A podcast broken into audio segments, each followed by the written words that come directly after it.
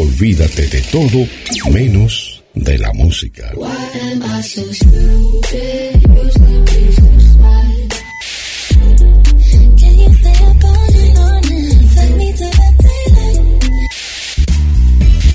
GDS Radio Mar del Plata, la radio que nos une. La radio en todo momento. Noche en compañía.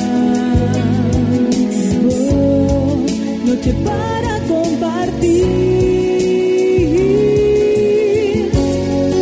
GDS, siempre en movimiento.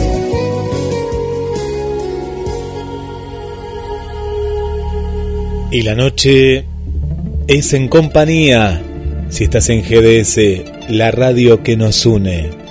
Y las noches de los martes son de a las puertas de Magonia. Viaje a la frontera de lo imaginal. Mitos, historia, misterios. Donde vos sos el principal protagonista. Locución Guillermo San Martino. Y le damos la bienvenida al conductor y creador del programa, Carlos Matos. Buenas noches, Guillermo, ¿cómo estás? Buenas noches, Carlos. Un placer escucharte nuevamente. Bien, hoy vamos con la segunda parte de El OVNI y sus misterios, la obra de Fabio Serpa, bajo la lupa diacrónica. La semana pasada compartimos esa banda de sonido, de, es decir, el vinilo que se grabó a partir de un conocidísimo audiovisual que llevó el mismo nombre, que eh, lo creó Fabio Serpa, por supuesto, eh, y que dio también lugar a, al título de un, de un libro que se publicó con posterioridad. La verdad es que es todo un rescate, ¿no? Escuchar esta, esta grabación, hablábamos con, con varias amigas y varios amigos del, del Café Ecológico, de Rosario, de diferentes grupos, es como hacer un, un viaje en esa serie, El Túnel del Tiempo, no sé si viste El Túnel del Tiempo, eh, aunque sea por aquellos canales donde pasan este, series Sí, sí. muy, muy, muy viejas. Muy retro. Me, Eh, me hizo acordar, Carlos, a también el episodio de colección de, de la Guerra de los Mundos, ¿no? Por la música, a eso me refiero, ¿no? Eh, es, eh, muy, muy, muy de los 70, ¿no? Bueno, to- todo es una copia de todo, ¿no? Uno escucha una cosa, escucha otra, y esas Sí, movidas sí. en esos años venían por, eh, por estos lados. Es muy de los 70, ciertamente. Hablábamos con, con Luis Pacheco, que, eh, el, bueno, eh, Luis tiene el, el vinilo, Luis Pacheco tiene el disco. Eh, yo conté muchas veces que también siendo, siendo chico, porque eh, ese disco se editó cuando yo tendría 8 años. Y recuerdo que lo quise comprar, ponele que lo habría querido comprar a los 9, 10 años, y mis viejos me decían que era muy caro. Y charlando con Luis me dice, mira, no era tan caro. Yo no sé si este realmente era muy caro o que este... Me parece que Luis, vivía en Claro. una familia de alta alcurnia, como se decía. Eh, sí, pobre, Luis, eh, eh, bien, sí. bien de, bien de clase trabajadora, pero este, yo claro, uno uno mira hacia atrás y evidentemente también los, los mis viejos harían el cálculo, no, vamos a comprar otra cosa. Pero bueno, escuchar este esta esta grabación eh, muestra de qué manera el, el pensamiento ufológico estaba sesgado hacia hacia el etismo eh, y, y además aparecen una serie de datos que comentamos la semana pasada y que vamos a charlar hoy también con nuestros entrevistados. Datos que nadie cuestionaba y que eran realmente un, disparate pintoresco, ¿no? Por ejemplo, eh, ese track, esa pista, diríamos en aquel momento, en el que eh, Fabio Serpa habla del sistema solar y habla de 12 planetas cuando en aquel momento se decían que los planetas eran nueve, ¿no? Estaba incluido Plutón como planeta. Sin embargo, yo no recuerdo que eh, nadie escribiera artículos, a lo mejor existen, y si es así le pedimos a algún oyente, a algún oyente que lo, que lo, que lo ponga a consideración de, de, de la audiencia. Sí, sí, sí. Nadie, nadie, lo- nadie cuestionó eso, que era tan disparatado. Pero no hubo un error era- ahí, no habrá sido un error y que quedó y quedó. No, no sé, me, me pregunto. No, no, no, no, era un error un poco extraño. Él habla del descubrimiento de un planeta por un niño inglés, Sí.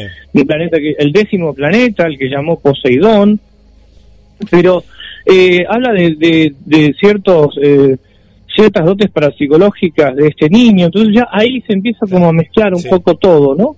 Carlos, Este, eh, ¿sabés que esa- escuchándolo, escuchando, acordate lo que me ibas a decir, ¿no? Pero escuchando, yo lo escuché por primera vez, o si alguna vez lo había escuchado, no, no lo recordaba, este, este, este testimonio, este disco. Eh, ¿Sabés qué, qué me vino a la mente? Que, que él nace de la cuna no de investigador, sino de un actor de cine, de teatro, de televisión, más, bueno, que estaba muy actuado. Yo, yo noto que hay como una, como eh, yo vengo más de la parte también de, de, de la actuación, eh, yo lo que Claro. veo que había como un dramatismo, viste, Hay- había una cuestión, eh, como en la Guerra de los Mundos vimos una, eh, una inclinación hacia dar un cierto, no sé, suspenso, ¿no? Un Claro, clima. bueno, pero- Eh, él lo crea. Los Mundos era una obra, justamente Bueno. la adaptación de una obra literaria a una a, a una especie de poema sinfónico contemporáneo. A eso voy. ¿Cómo estaba contado también? Lo veo y digo, bueno, pero acá hay mucho de actor, de, acá hay mucho de Fabio Serpa, actor, en este vinilo que escuchamos la semana pasada. Sí, sí, por supuesto. Y eh, hay mucho, mucho actor y bueno, él mismo, eh, fíjate cuando cuando arranca, eh, cuando arranca al- al- a los pocos minutos, eh, él dice eh, de qué manera empieza con la investigación del fenómeno ovni. ¿no? Él dice, y, y bueno, este, y de esa forma un actor de radio, televisión, de cine, eh, dejó todo, no, no, creo que no dijo dejó todo, tampoco quiero eh, decir, este, ponerle a serpa palabras que no dijo, pero, pero la idea sí era esa, Sí, sí, sí. este, para dedicarse a la, a la investigación. Eh, narra, justamente él dice, eh, menciona el día, el 17 de Carlos, a ver, te, te- te- perdimos por un ratito. Ahí está, te había perdido por un ratito. El 17, Ah. que, que dice, narra el día, ¿no? 17. Sí, el 17 de, de- de noviembre de 1959, sí. mientras se revolaba el Delta. Entonces, eh, eh, claro, fue como una especie de, de teofanía de la forma en la que él lo narra. Sí.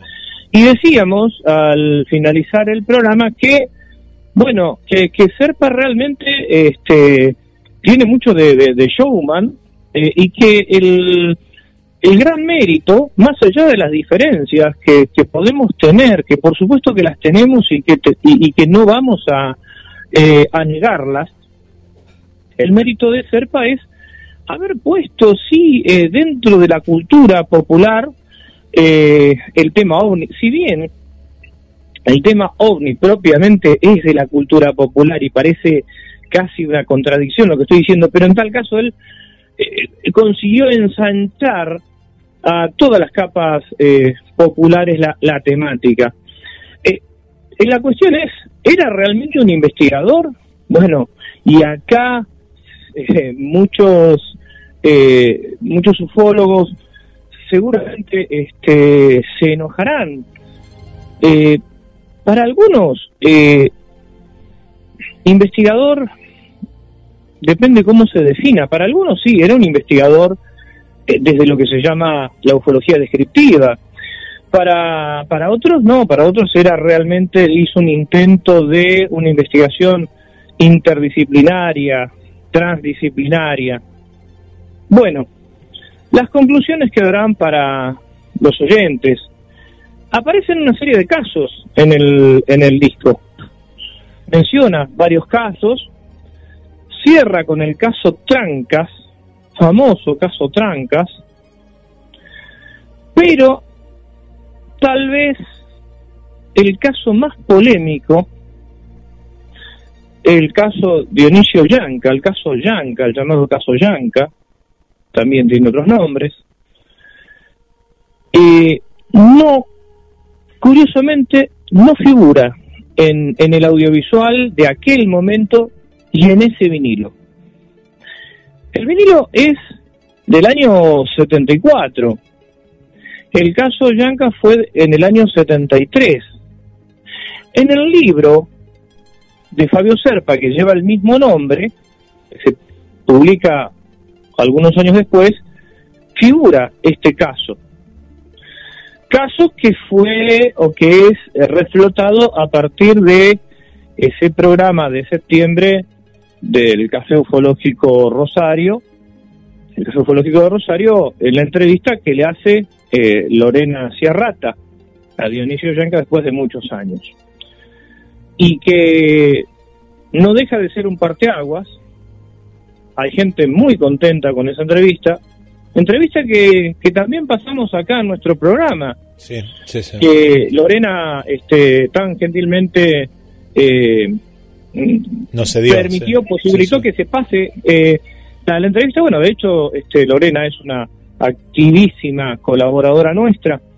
Eh, y hay otros otros investigadores que, que bueno, que no, no les cayó muy bien esa eh, esa entrevista en la que, porque sostienen que faltan algunos datos, más allá de estas cuestiones, eh, en lo personal creo que siempre es bueno hacer revisiones, revisiones históricas, es una forma de conocimiento, ayuda a completar cosas, creo que nos aleja de cierta sofistería.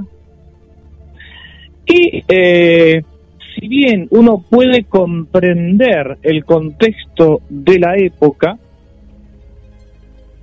abre la posibilidad de, de un debate que tiene eh, una actualidad en el presente y, cierta proyección a futuro también. Entonces, si tenemos mensajes, eh, tenemos mensajes, Guille, que han quedado por ahí de, la otra semana a mano. Sí, sí, sí, sí, han quedado, han quedado.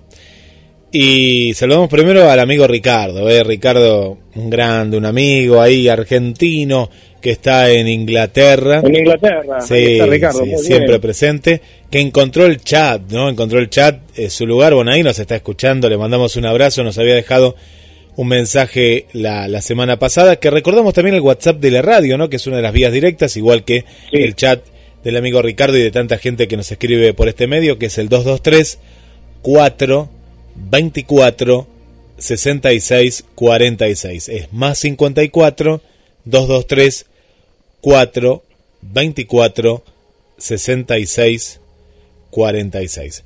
Eh, justamente, bueno, por un lado Anabel nos dice, saludos, soy Anabel de Rosario, informe interesante, Serpa, todo un referente. Mucho se sabe hoy sobre lo que habla en el informe, pero la verdad es que nunca sabremos cuánto nos pueden llegar a mentir los que mandan. Hoy, más que nunca sabemos eso, cómo nos manejan y encausan. Carlos nos dice Anabel. Este es el mensaje Sí. que nos ha dejado Anabel. ¿no? Interesante, interesante mensaje de Anabel y, y también eh, hemos hablado en algún programa sobre algunas cuestiones conspirativas eh, y, y- y también eh, acerca de la manipulación de, de- de la opinión. Sí, vamos a volver sobre, sobre esas cuestiones. Eh, Guillermo, eh, hoy vamos a, a charlar con eh, José María Cisneros y también con eh, Marcelo Metaller, Marcelo Metaller, eh, José María Cisneros de Buenos Aires, Sí. investigador de todos estos temas, de, de los temas de misterio, de lo paranormal, eh, estudiante de psicología, y Marcelo Metaller, este, un periodista muy, muy, muy conocido. Eh, pero sobre Marcelo no vamos a anticipar más, eh, vamos a, a hablar después con él. Bien. Y eh, tenemos un artículo que escribió Marcelo, no sé si lo tenés ahí a mano, Sí, sí, lo eh, tengo acá. que, que publicó Marcelo justamente para, eh, para abrir el, el programa. Este caso, al que hacíamos mención, curiosamente no figura eh, en aquella grabación, en ese vinilo, pero sí en, eh, en el libro.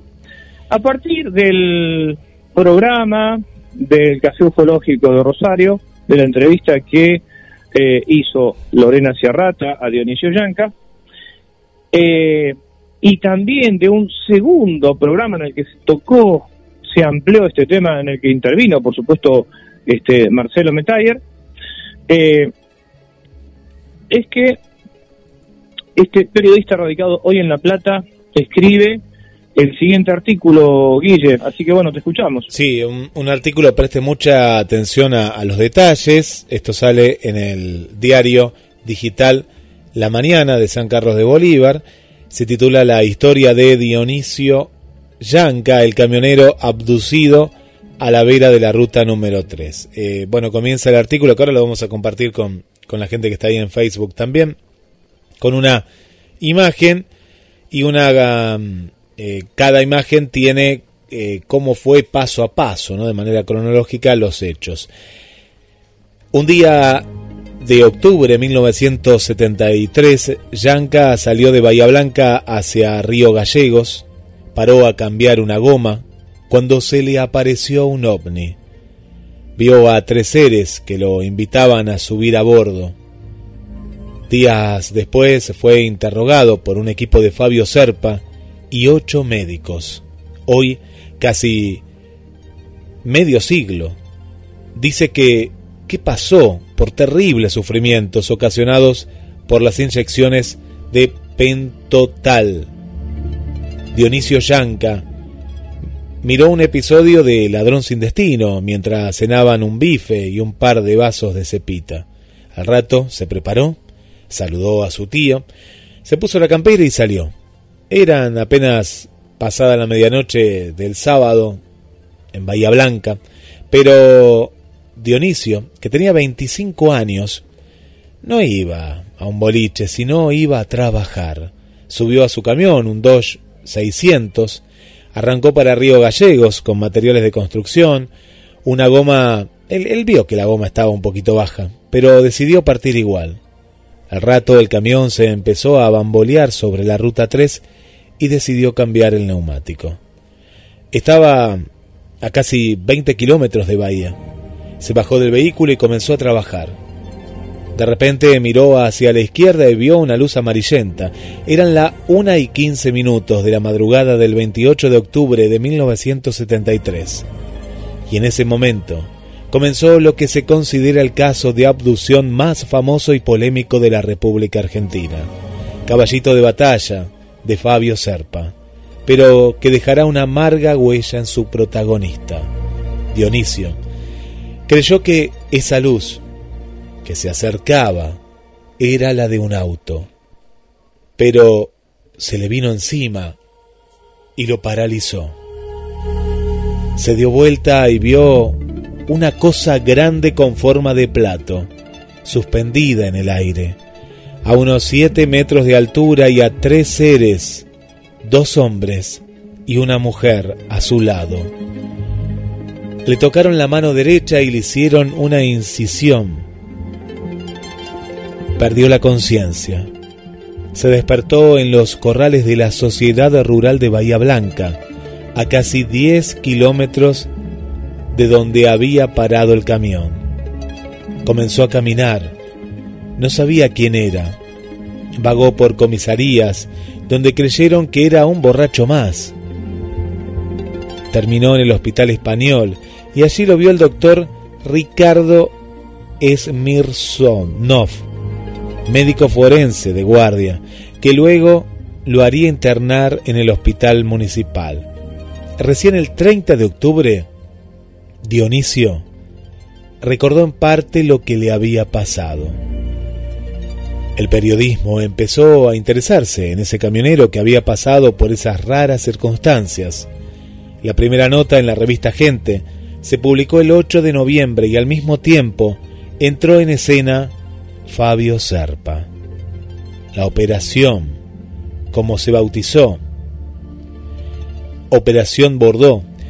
El caso, en base a la localidad donde sucedieron los hechos, comenzó con cinco médicos de Bahía Blanca, Roberto García del Cerro, psicoanalista, Eduardo Mata, psiquiatra, Nora Milano, psicóloga, Eladio Sánchez, hipnólogo, y Ricardo Smirnov, el médico forense.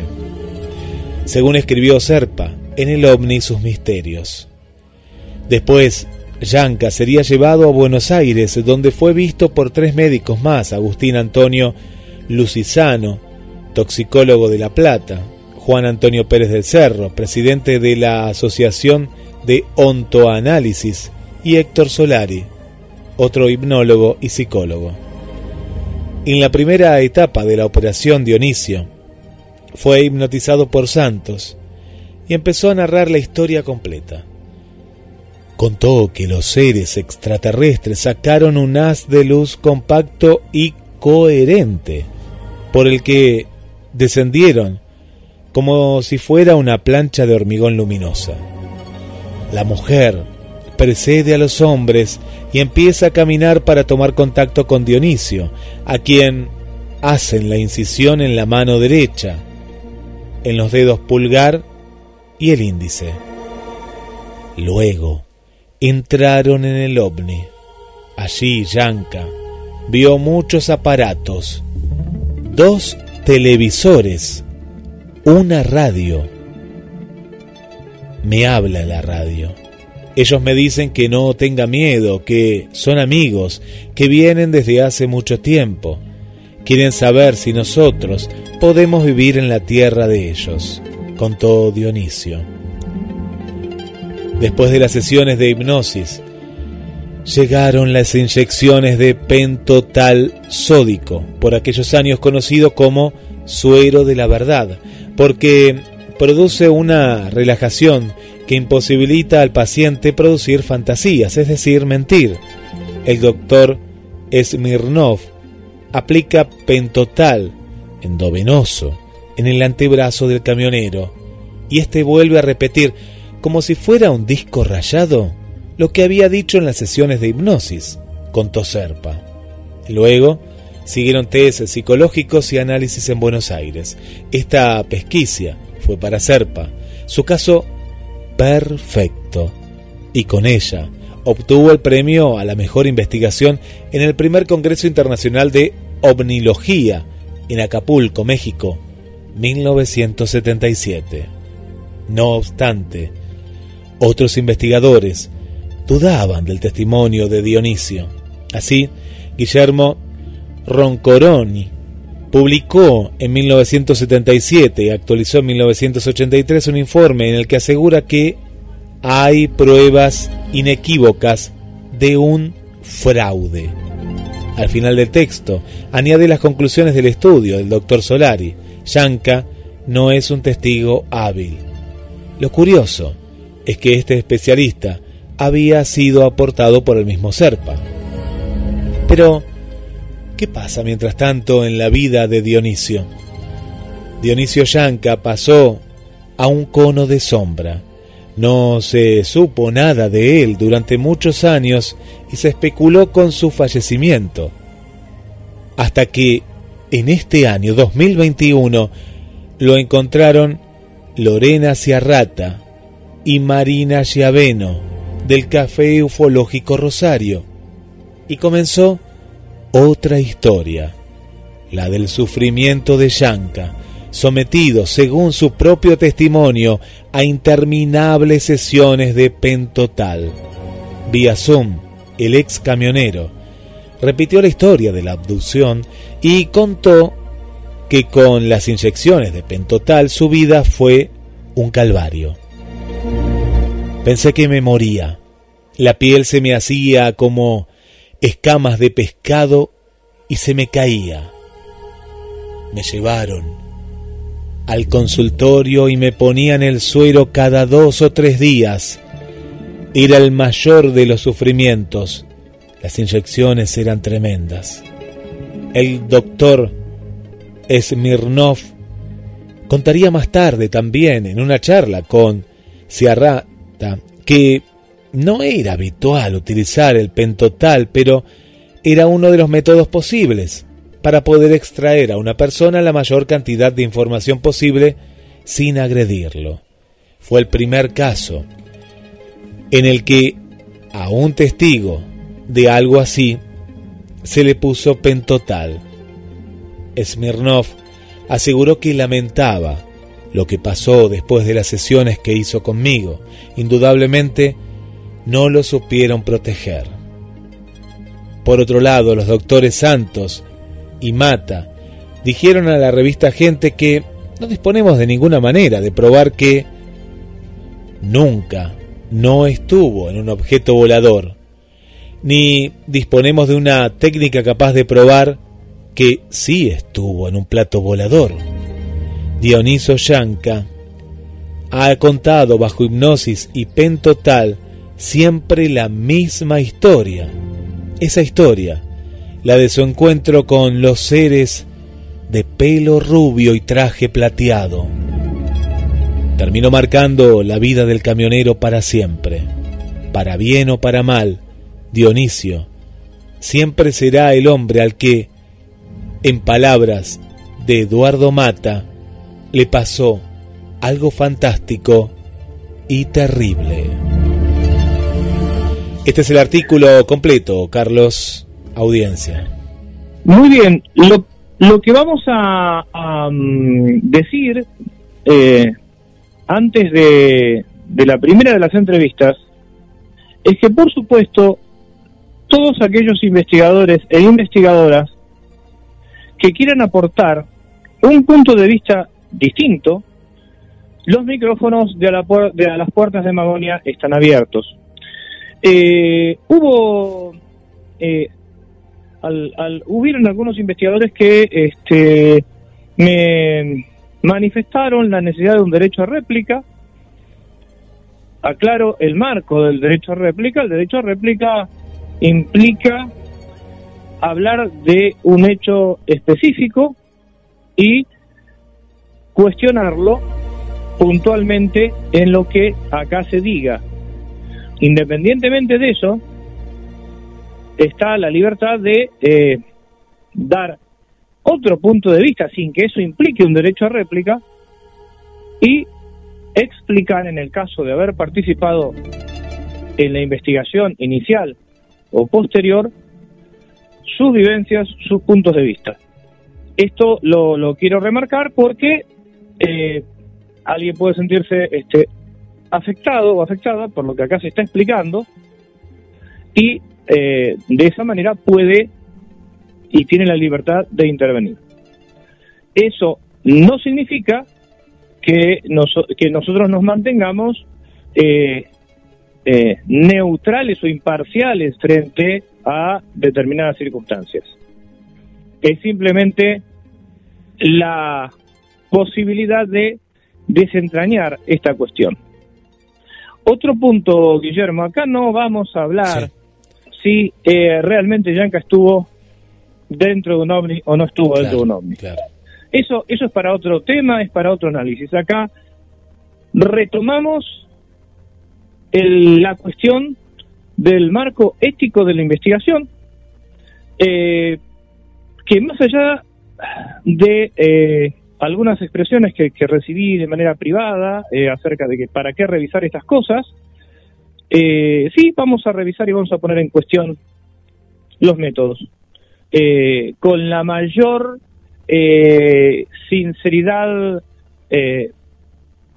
espiritual e intelectual, sin, sin intención de juzgar a nadie fuera de época, pero sí tratando de eh, no sesgar la cuestión y eh, no ocultar algunas cosas que aparentemente estuvieron mal hechas. Qué, interesante, Carlos, eh, con el tiempo, esto de volver del café ufológico, Lorena, Marina, y de volver desde otro punto y en otra época. Esto es muy importante porque en ese momento estaba muy contaminado, ¿no? El tema estaba muy de moda también, el tema de, de, los ovnis, las películas, ¿no? Como el encuentro cercano al tercer tipo y todo eso estaba estaba muy ahí eh, que vendría posterior, ¿no? Pero la naturalización de ciertas cosas, ¿no? Es decir, eh, yo recuerdo eh, siendo chico cuando se habló del caso Yanka y que se hablaba de sí, se aplicó pentotal, así que lo que vio Yanka es cierto.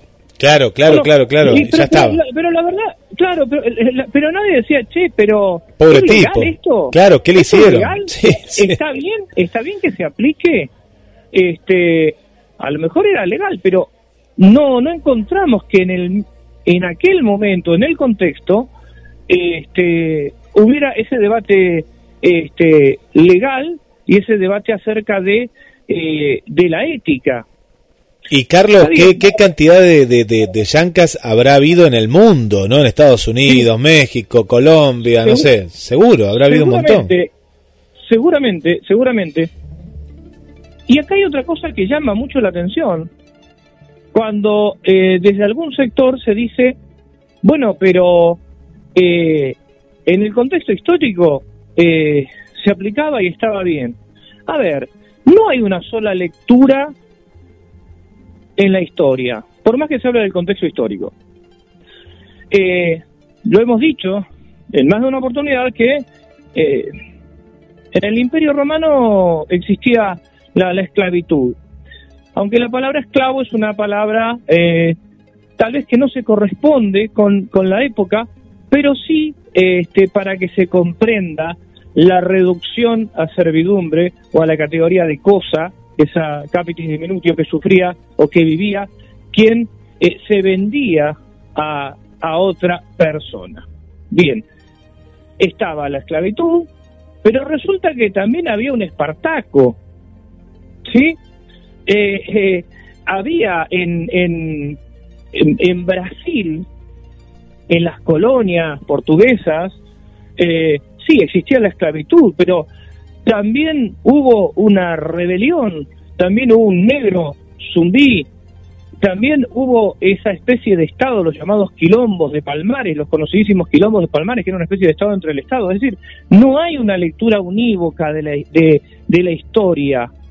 No alcanza con decir, bueno, sí, pero en esa época era legal. Bueno, vamos a ver si es que era tan legal o no lo era. Y esto no es para que nadie se enoje, es para que nos podamos sentar y revisar esas cuestiones. Guillermo, entonces, vamos a las vías de, comunicación y ya va- charlamos a partir de este artículo con eh, José María Cisneros, el primero de los invitados para el día de hoy. Así es, Carlos. Bueno, acá tengo, voy a leer el comentario de Ricardo, porque sé que Ricardo ahora nos está escuchando en vivo y hay que aprovecharlo al amigo.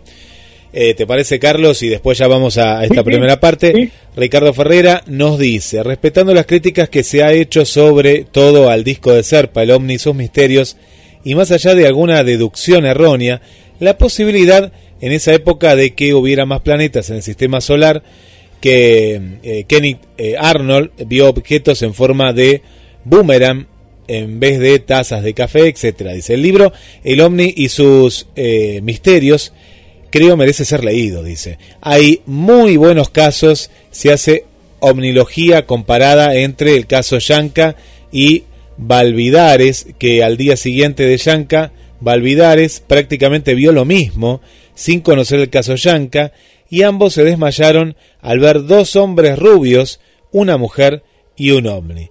El caso Dique, eh, la Florida de San Luis en 1978, las 12 pautas de comportamiento ovni y el epílogo del gran Antonio Rivera, entre otras cosas, dignas de elogio de ese libro que en mi opinión merece ser leídos. Nos cuenta Ricardo eh, Ferrera, Carlos.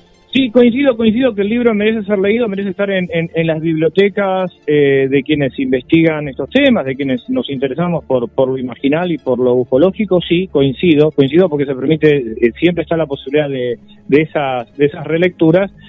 Eh, me, me hizo acordar, me hizo acordar Ricardo a, a esto tan pintoresco que le atribuye eh, Serpa a Kenneth Arnold, que es casi un disparate, ¿no? Cuando dice Kenneth Arnold sostuvo que eh, vio volar, en sus declaraciones dijo, vi volar eh, nueve tazas de café, vi volar eh, nueve platos de café. La verdad que Kenneth Arnold no dijo eso, ni siquiera utilizó la palabra plato volador.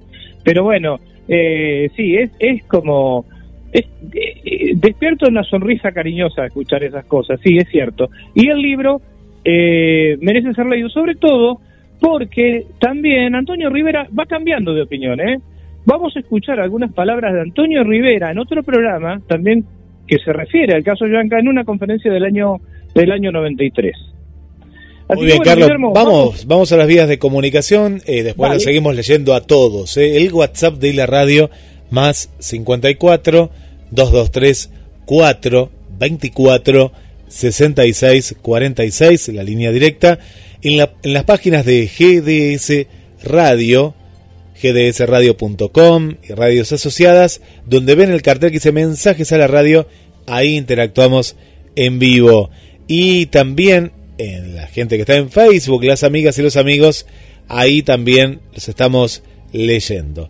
Así que, Carlos, sin más, vamos a darle paso a este primer informe, programa de debate ¿eh? hoy, así que eh, debatimos y escuchamos la primera parte de este informe Cisneros. Vamos a continuar con el análisis de El OVNI y sus misterios, la obra de Fabio Serpa bajo la lupa diacrónica. La semana pasada escuchamos la banda de sonido y el audio de lo que fue ese famoso audiovisual de Fabio Serpa que dio lugar al libro del mismo nombre.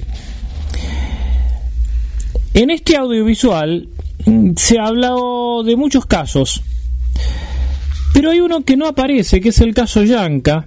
El caso Yanca sí aparece en el libro. Vamos a charlar con un amigo, José María Cisneros, investigador de lo anómalo, de lo raro, de lo extraordinario, pero bueno, que se presente José María. José María, buenas noches, muy bienvenido a, las puertas de Magonia, un viaje a la frontera de lo imaginal. ¿Cómo estás? Bien, bien, muy bien, Carlos. Un placer, todo un, eh, realmente un honor eh, participar eh, de tu programa. José, Presentate vos, yo hice así una, una pequeña semblanza, pero presentate vos para la gente de acá de Mar del Plata, la gente que escucha el programa también en otros lados del país. Bueno, soy estudiante de psicología en la Universidad Nacional de La Plata eh, y también me dedico a la investigación de fenómenos anómalos y eh, extraordinarios. O sea, acerca de todo lo que sea misterioso, enigmático, de todo lo que la ciencia todavía no ha logrado resolver, eh, de todos los enigmas que, tenemos eh, en el mundo, que son muchos.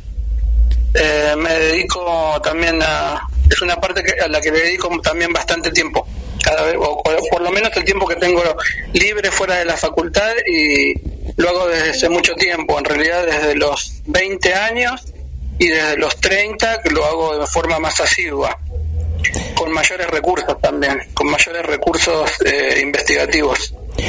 Eh, me baso sobre todo de, una metodología que tiene que ver con, con, la antropología, con la psicología, con la psicología clínica y con la psicología profunda, arquetípica o eh, junguiana. Bien, y dentro de estos fenómenos anómalos también entra la cuestión ufológica, pero no como, como algo central, sino como uno de los, de los tantos eh, misterios, entre comillas, que te atraen, te atrapan para, para investigar. Y Bien, la semana pasada compartimos esta, este audiovisual, en realidad un audio, ¿no? Este, que rescata el audiovisual del año 74 de Fabio Serpa, en el que aparecen, decíamos al principio, varios casos. El caso Yanka, curiosamente, no aparece en este vinilo, eh, pero sí Fabio Serpa lo incluye en un, en, un, en un libro del mismo nombre. De esto vamos a hablar con más detenimiento en, en otro bloque con el periodista Marcelo Metayer, pero en esta, en esta parte queremos hacer referencia a, a la cuestión bioética dentro del caso Dionisio Yanca desde hace un, varias semanas, a partir de unos programas del Café Ufológico Rosario, este tema volvió al, al candelero, ¿no? Eh, un programa del mes de septiembre. Bien, vamos al caso Dionisio Yanca sobre el cual vos hiciste varias reflexiones y que además escribiste tanto en el chat del programa específico sobre Dionisio Yanca como en un programa que hicimos con Luis Pacheco en el canal Demonios sobre eh, la, eh, la situación tanto del investigador como del testigo. Bien, se publicó y se republicó en varios eh, en varias redes sociales tus opiniones tus opiniones al respecto ¿por qué no hacemos una una síntesis José primero para vos qué implicó el caso Yanka y después qué te disparó este caso a partir de eh, tu formación como estudiante de psicología, como investigador de todas estas cuestiones, pero sobre todo como persona humana. Bueno, eh, la cosa empieza de esta manera. Yo había visto un programa eh, que soy, del que soy un poco fanático, de Carlos Yurchuk, eh, donde había visto una entrevista que se le había hecho a, a Yanka. O sea, todo empezó como desde la simple observación de un programa que me interesa, que toca temas interesantes, y pero realmente llegó un momento donde a través de la entrevista empecé, realmente sentí mucha eh, pena, eh, solidaridad, o sea, sentí mucha empatía en una palabra hacia esta persona.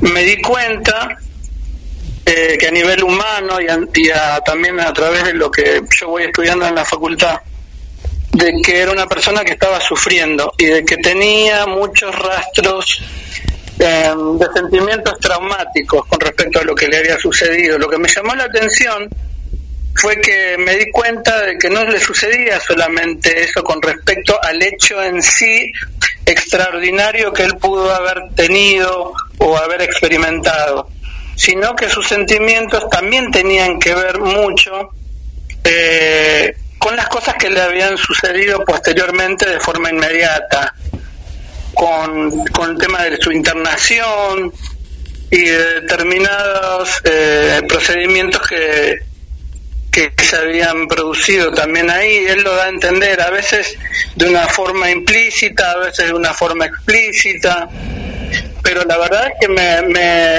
me dolió muchísimo, me emocioné mucho en un momento.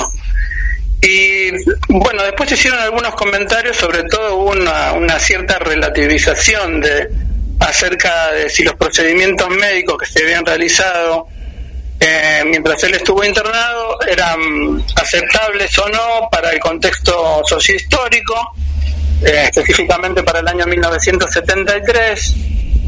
Y yo me quedé, en realidad, voy a ser muy franco, yo me quedé con la duda. Eh, dije, esto es algo que debería investigar, realmente encontrar datos para ver si realmente es así o no. Yo no partí, no partí de una certeza partí de una duda. Quería comprobar si podía encontrar datos que sean objetivos, datos a nivel académico, médicos, dentro de ese contexto específico para realmente poder asegurar o no si yo si, si mis dudas eran eh, acertadas o no. No hubiera tenido ningún tipo de problema si hubiera encontrado otro tipo de información eh, bajo la cual, bueno, yo hubiera pensado, bueno, yo estaba equivocado Estamos hablando, vamos, vamos a recapitular un poquito. Estamos hablando del caso Dionisio Yanca, este camionero que a, pocos kilómetros de, de Bahía Blanca tuvo una experiencia eh, una experiencia ovni a través de eh, lo que él narra como si fuera una, una abducción. Y a partir de ahí toda una serie de, hechos que se suceden en los que bueno es este sometido a hipnosis y además llega a eh, se llega a aplicar pentotal sódico hice una síntesis muy apretada, pero eh, me gustaría que lo desarrolles vos con más detenimiento Sí, sí, sí. y que a su vez eh, eh, nos vayas llevando por los caminos que vos recorriste para llegar a determinadas conclusiones. Bueno, es, eh, el último, eh, hubo dos programas que hablaron sobre esto. El primero fue en sí de la entrevista y el último que yo vi un día viernes fue un programa donde se, se habló acerca del caso. Yo comencé a hacer esta pequeña investigación ese mismo día viernes, eh, apenas terminó el programa. Dije, voy a aprovechar el fin de semana no pensé que iba a tardar tanto tampoco, ya que tenemos herramientas tecnológicas que antes no teníamos y teníamos que eh, pulular por todas las bibliotecas sabidas por haber, donde pudiéramos encontrar buena bibliografía. Bueno, ahora esto se resume un poco, mucho más con la, con la tecnología, así que podemos desde nuestra casa. Igualmente yo tengo una, una biblioteca bastante amplia y tengo también libros de, de clínicos, de académicos con respecto a medicina, pero necesitaba algo específico que fuera de la época, de esas décadas, de los años, de comienzo de los años 70. Empecé el viernes a la noche, terminé todo esto eh, eh, el domingo. O sea, lo empecé viernes a la noche y lo terminé el domingo a la noche. Y apenas terminé, hice un borrador, fui recopilando todo lo que me pareció importante y bueno, después eh, llegué a una, conclusión muy clara. Yo me basé básicamente en una bibliografía del, del año 67, 68, que es académica, que es médica, de una universidad eh, española. ¿Por qué? Pero ¿por qué no Argentina? Porque la verdad es que encontré un solo autor que escribía sobre eh, la, la legitimidad de los procedimientos del narcoanálisis en nuestro país en esa década, pero no pude conseguir el libro porque hay realmente hay muy poca información sobre determinados aspectos metodológicos, médicos, clínicos de esas décadas si uno si uno busca la información. Hay mucha información que faltante, digámoslo entre comillas. Es como si, eh, en una palabra, tenemos información faltante de determinadas, de determinadas situaciones o cosas importantes de esas décadas. No, no, no, no hay mucho. ¿Cuál era, cuál era tu hipótesis, eh, tu hipótesis inicial, eh, José, como para ir focalizando el tema? Eh, vos hablaste de una, de una empatía, sentiste que eh, hubo mucho sufrimiento en, en las declaraciones que hizo Yanka en el mes de septiembre, después de tantos años, y eh, a partir de esa, de esa síntesis que hicimos, eh, vos mm, sentís que la práctica llevada adelante en la investigación no fue la correcta y tratás de objetivar estas situaciones. ¿Qué es lo que se hizo mal en esta investigación para vos?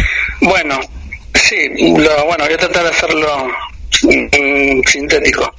Eh, bueno, cuando encuentro cierta información que tiene que ver a- de, de nivel académico, España, pero de España, con respecto al narcoanálisis, que es lo que la, que es la práctica que se realizó con él, eh, utilizando el pentotal sódico, en realidad es una práctica que en ese, dentro de ese contexto eh, histórico, social, era permitida, era legal, siempre y cuando cumpliera determinados requisitos en cuanto al protocolo.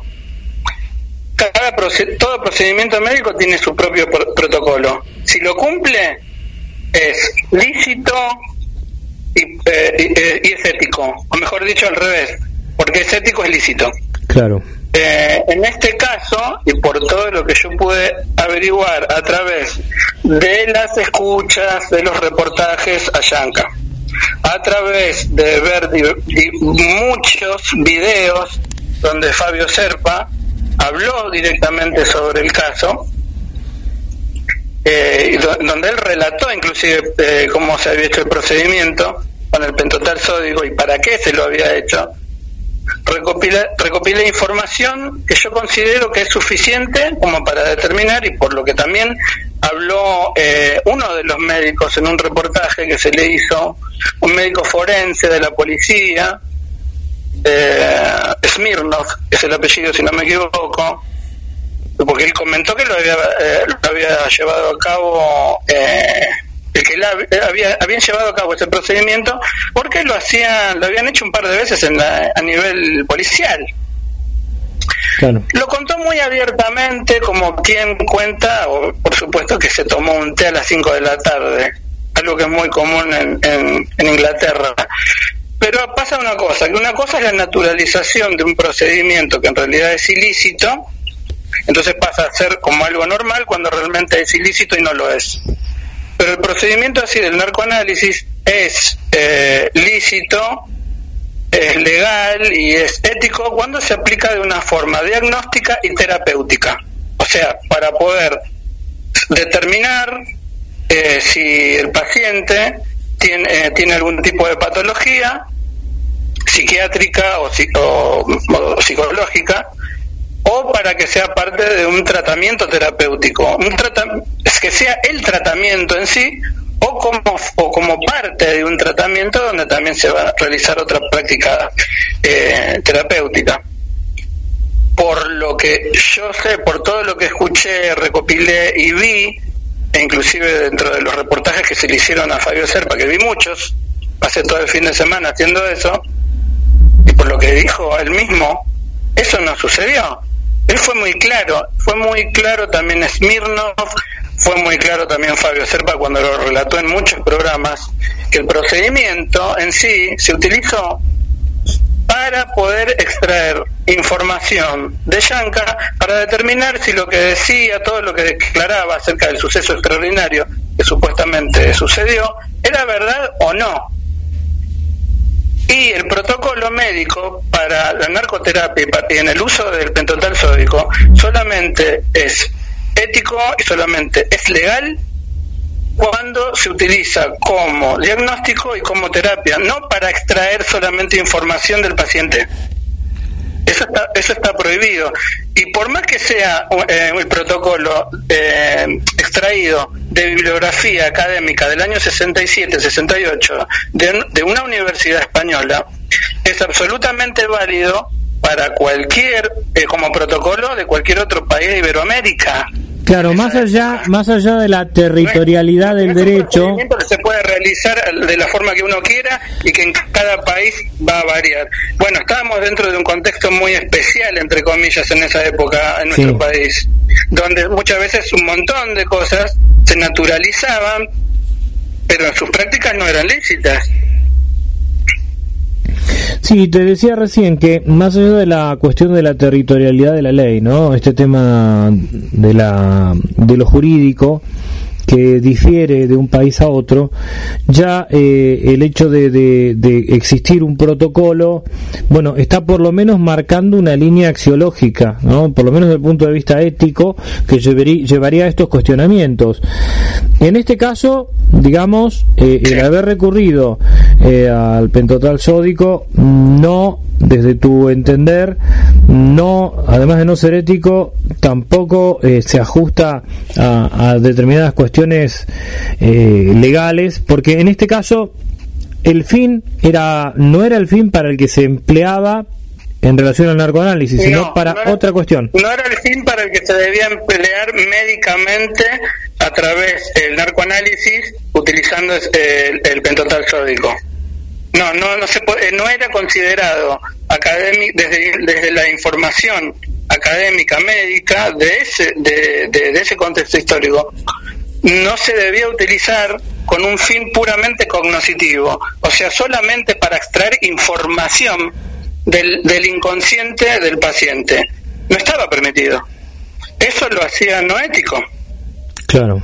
Ahora sí era, sí se utilizaba la narcoterapia y el uso del pentotal sódico como, como una, de una manera diagnóstica y de tratamiento o como parte del tratamiento. Pero este, esta persona estuvo internada de una forma transitoria eh, y estaba bajo un estado muy especial que tiene que ver con efectos postraumáticos, seguramente, con un estado de confusión, no eh, por algo por, por algo lo internaron si no no hubiera necesitado internación yo creo que lo que menos necesitaba una persona en, eh, por lo que le había sucedido era estar sometido a más situaciones que generan estrés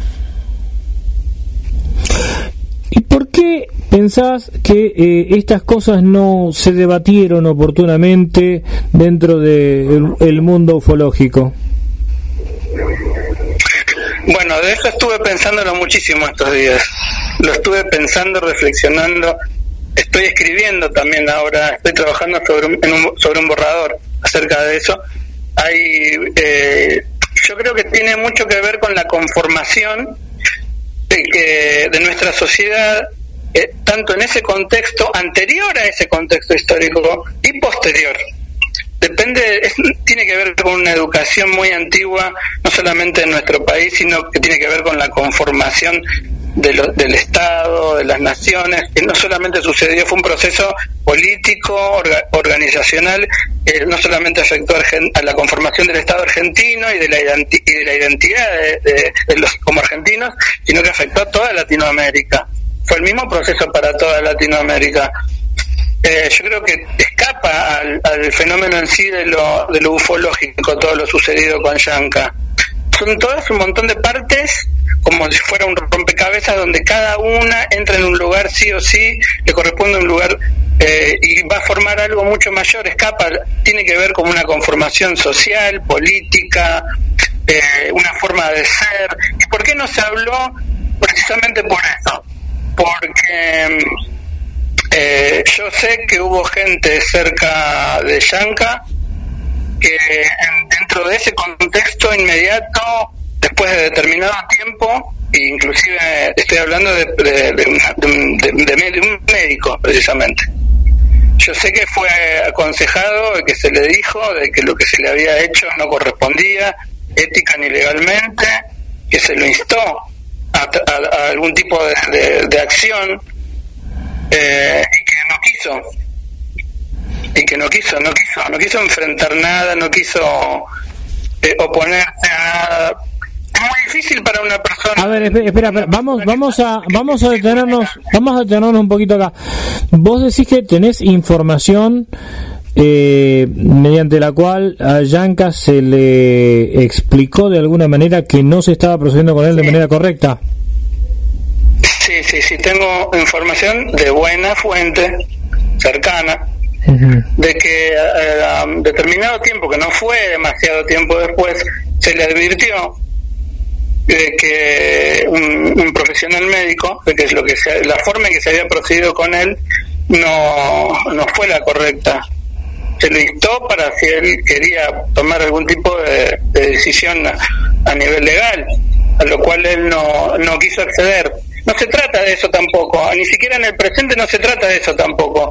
Nadie va a iniciar, iniciar eh, acciones legales por lo sucedido. Tiene que ver con algo que va es más profundo, tiene que ver con una reflexión eh, nuestra, en este caso, también eh, tiene que ver con el terreno de la, de la ufología. No, seguro, pero, pero eh, el, no, no, pero el, el, tema es este, José.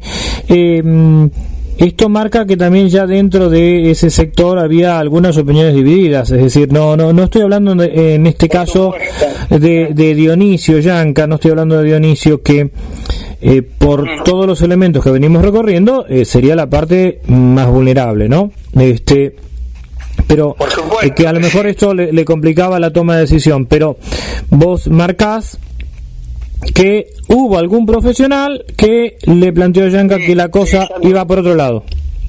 Claro, por supuesto. Ahora esto puede trascender recién ahora, pero ya lo, ya lo hubo y dentro de un, de, un contexto histórico mucho más cercano, no tan lejano como este. Tampoco es tan lejano porque esto no pasó hace miles de años. No. tenemos que desenterrar fósiles, tenemos que encontrar información que sea coherente, que sea objetiva y que la hay.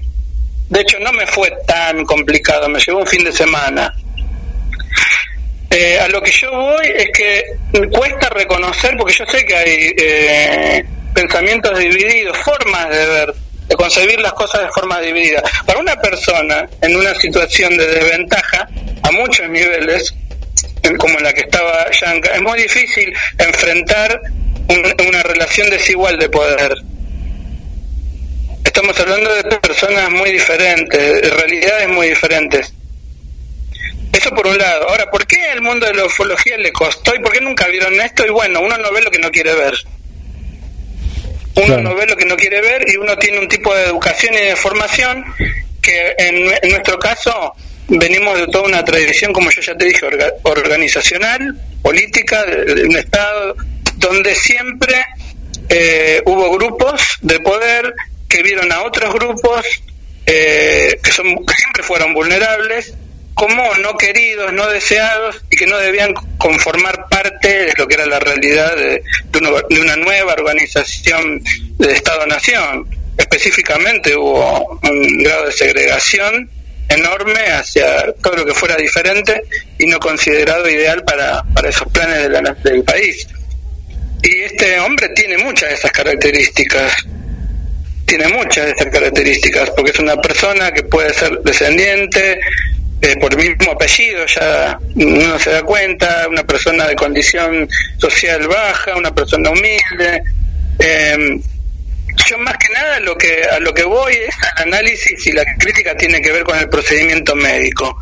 Más allá de eso, más allá de eso, yo me di cuenta eh, que fue algo que, no, claro, jamás en mi vida me lo había planteado. Yo soy una persona que siempre admiré a Fabio Serpa, yo lo veía cuando yo era chico eh, me encantaba escucharlo, me sigue, me sigue encantando escucharlo ahora, pero que yo vea todo lo positivo que hizo y toda la investigación y que, y que yo considere que sí era una persona que tenía muchos conocimientos al respecto, no invalida que está porque no soy ciego ni soy sordo, eh, a nivel a nivel intelectual me refiero. convengamos, yo te iba a decir que ser ciego o ser sordo no significa que uno no tome conocimiento de determinada cuestión este, eh, eh, axiológica, ¿no? no necesita ver con los ojos, uno lo que necesita es pensar y tener una mente abierta y amplia para darse cuenta de cuánto daño mm. se le puede hacer a una persona cuando se la utiliza como un objeto. Porque siempre a las personas que están en situación de vulnerabilidad se las concibe como objetos o como animales, no como personas. Entonces, eh, esto siempre facilita todo, eh, facilita los procedimientos que no se deben realizar, facilita un montón de cosas. Vos en este caso, cuando hablas de las personas que se consideran como, como animales o objetos, estás hablando en un contexto general amplio de desigualdad. Sí, general y amplio. pero Yanka entra dentro de ese tipo, de, ese grupo de personas vulnerables. No, no, no, está bien, está bien. Lo que quiero decir que no te estás focalizando específicamente en Yanka, sino que estás este, eh, eh, hablando de una relación. Podría haber sido cualquier otra persona, Carlos. Podría haber sido cualquier otra persona y también podría haber sido cualquier otro investigador y no Fabio Serpa. Yo vi el reportaje que se le hizo a Yanka, no vi otro reportaje. Claro. Por eso me, me conmovió la situación y por eso hice la pequeña investigación que hice porque para mí es muy importante el aspecto ético, es porque es la base de cualquier disciplina no científica y la base de la ciencia también. Porque si no, andaríamos por el mundo destruyendo a las personas para conseguir los objetivos que, que son pueden ser X tipo de objetivos, personal, político, económico, porque en toda área de, de cualquier disciplina de ciencia siempre hay un montón de, de, cosas que uno quiere conseguir a nivel personal o no. Y en, en, ese, en ese tránsito del logro se puede destruir a quien sea y hacer lo que sea. Y, y tiene que haber una base ética, sobre todo en lo que es el ejercicio de la medicina. Eh, bueno, precisamente de ahí la bioética, para considerar cuál es el límite al que se puede acceder o no con, con los seres humanos de la medicina moderna.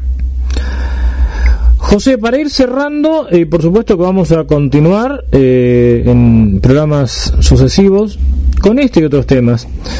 Para ir cerrando esta, esta primera intervención tuya en A las puertas de Magonia, un viaje a la frontera de lo imaginal, ¿qué aporta la revisión del caso Yanka al presente, al presente ufológico y al presente de todos estos temas imaginales? Eh, las revisiones, no solamente con el, en el caso específico de, la omnilogía con respecto a Yanka, sino en todas las áreas de la vida de los, de, de los seres humanos como especie, a nivel histórico, a nivel social, a nivel individual, inclusive. Todo se extiende, se expande y tiene que ver con la que nos da la posibilidad de poder reflexionar, de poder hacer un pensamiento profundo para no cometer errores o no cometer eh, de nuevo acciones que en su momento hayan podido eh, eh, básicamente destruir a, a, otro ser humano o a un grupo o otro grupo de seres humanos. Básicamente nos sirve para no volver a cometer determinadas acciones y errores que les pueden haber costado la vida en el peor de los casos a otras personas o la salud o, su salud física mental. Para eh, por eso es muy importante la revisión. De hecho yo estudio psicología y bueno fíjense que dentro del psicoanálisis una parte importante es la revisión de, de la vida eh, eh, psíquica del paciente y remontarse por ejemplo donde, al origen o el momento de origen de muchas, eh, de muchas patologías y complejos, por ejemplo, que inician en la, en, en, la, en la niñez o en la niñez temprana o en la, o en la época de lactantes, por ejemplo. Si no se hicieran es, esas eh, eh, revisiones, tampoco podrían llegar a saber, eh, poder determinar un, un, para tener un diagnóstico, por ejemplo. Entonces, eso que se hace a nivel individual también nos afecta a nivel social, a nivel macro, como colectivo humano, es importantísimo. Es más, es la forma en la que aprendemos. Los seres humanos asimilamos nuestros conocimientos de esa manera. Bueno, nos equivocamos, pero volvemos a repetir las acciones hasta no equivocarnos. Que no sea tan necesario tener que equivocarnos tanto. Hay muchas cosas que no son equivocaciones, son que son deliberadas. Entonces necesitamos re la revisión para señalar qué cosas las hicimos sabiendo que eran equivocadas, sobre todo, sobre todo cuando cometemos acciones de las cuales somos fuimos conscientes y naturalizamos cosas que eran no éticas y no legales para no volverlas a poner otra vez en práctica. José María Cisneros, importante, es imprescindible. José María Cisneros, este, muchas gracias por estos minutos por haber compartido algo tan eh, tan medular que está atravesando al, al mundillo ufológico estos últimos meses a partir de esta entrevista. Te agradecemos mucho la presencia en nuestro programa y nos encontramos en programas sucesivos. Un fuerte abrazo, José María.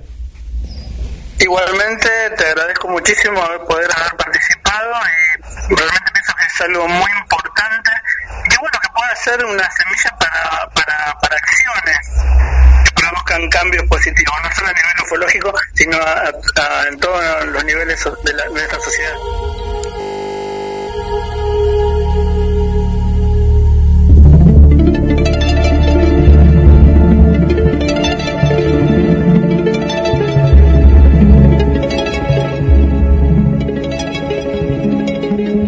Las puertas de Magonia en vivo. Estás escuchando el programa a través de GDS, la radio que nos une.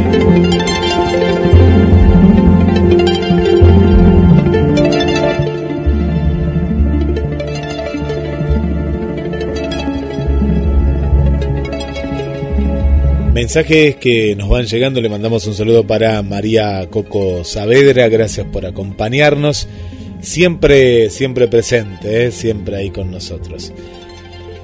Un saludo también para el amigo Jorge. Gracias Jorge y bienvenido a este viaje a las puertas de Magonia.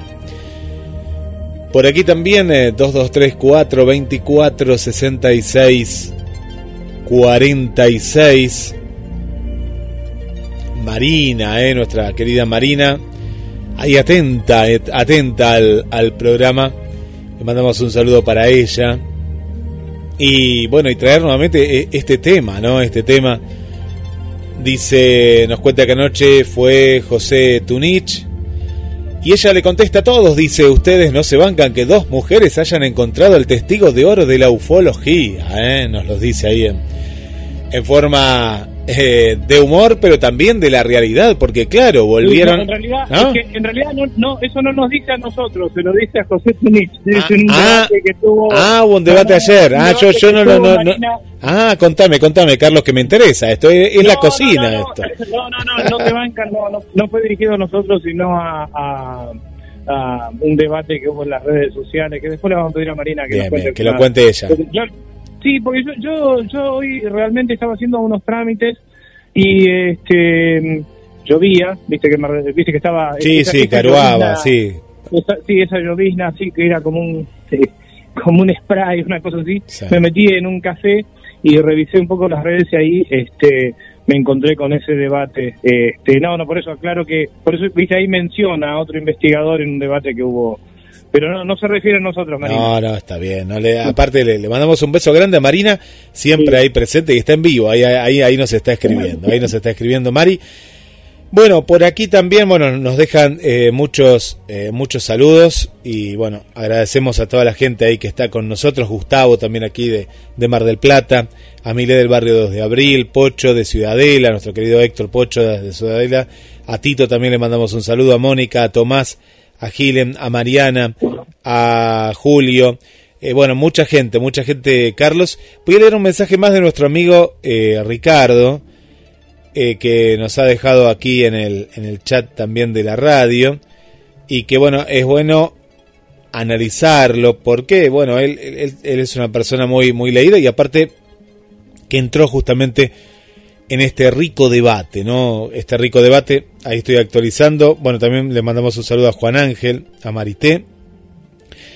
Y dice así, mira, eh, bueno, es un poquito extenso, pero lo voy a lo voy a leer porque vale la pena. Dice, todos nos equivocamos. Los médicos pueden haberse equivocado al proveer las dosis de pentotal. Medio siglo atrás era otra época.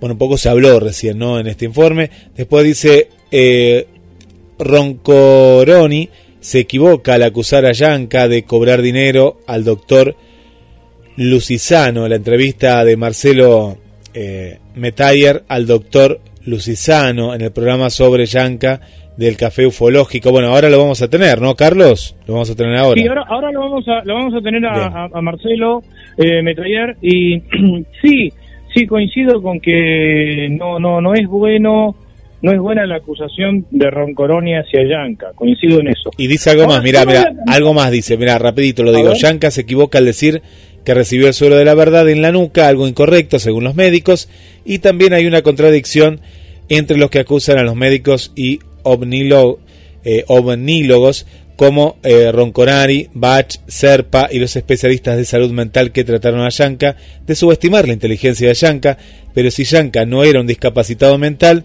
y no tenía inteligencia inferior a la normal, eso significaría que Yanka estaba en sus cabales para decidir o no el tratamiento del suero de la verdad y no se puede argumentar que intelectualmente no era apto según él la situación que uno defienda, nos dice Ricardo Ferrara. Bueno, como como se puede ver, eh, Guille, esto esto da eh, lugar a- al debate que hacía Sí. años que necesitaba la, la ufología. Eh, sí, eh, en realidad ahí se deja entrever como que Yanka era una persona con discapacidad mental, pero independientemente de que lo sea o que no lo sea, que aparentemente no lo es, eh, lo que no se puede negar, y en eso vamos a coincidir, Ricardo, era la situación de vulnerabilidad. Y sí me parece que está bien, eh, hace 50 años era otra cosa, Eh, pero pero el, el relativismo histórico también tiene algunas cuestiones complicadas.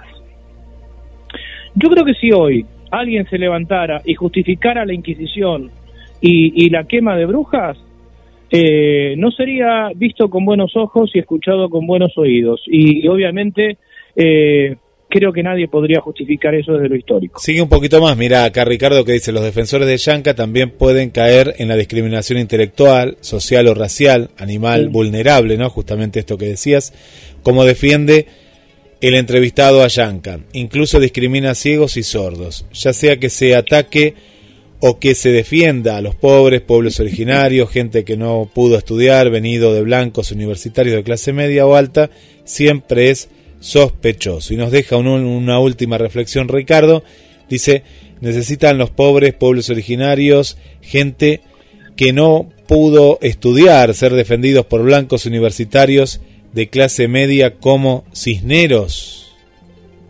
¿Cómo, cómo? Lo último, le, leo lo último. Necesitan los pobres pueblos originarios, gente que no pudo estudiar, ser defendidos por blancos universitarios de clase media como Cisneros.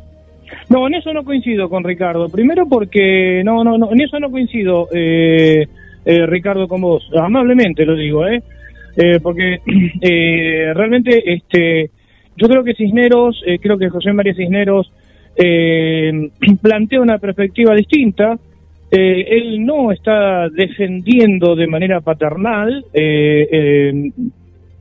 se identifica en parte también con el sector, eh, con el sector de Yanca, porque tiene que ver también con parte de sus raíces. Yo no voy a, acá hablar, digamos, de, de, José María, en tal caso podría hablar él.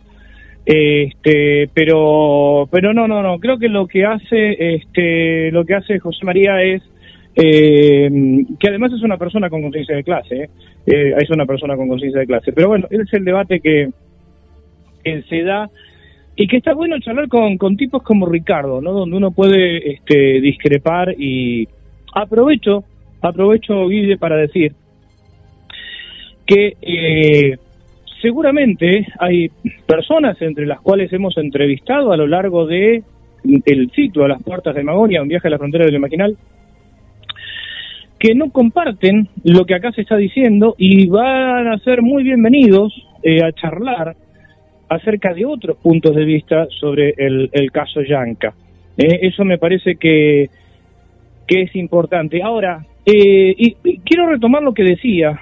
Eh, a mí me, me, parece que tenemos que poner en cuestión cierto relativismo histórico, porque muchas veces se dice, bueno, pero en la época esto se hacía. Eh, y realmente, este Guille, yo no sé, pero salvo algún alucinado, nadie justificaría tipos como Torquemada, ¿no? Este, bajo la idea de, bueno, era algo que se hacía en la época.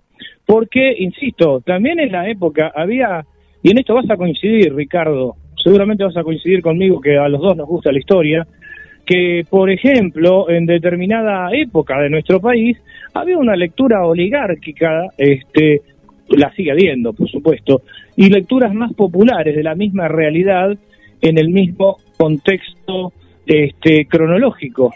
No hay varias lecturas, hay varias capas. No se puede negar el movimiento dialéctico de la historia. Si eh, la historia únicamente se puede ver desde un contexto, desde una lectura unívoca, la dialéctica histórica no sería real. Sin embargo, es un hecho verificable, ¿no? Este, pero bueno, bienvenido sea el debate, Guillermo. Pero eh, claro que sí.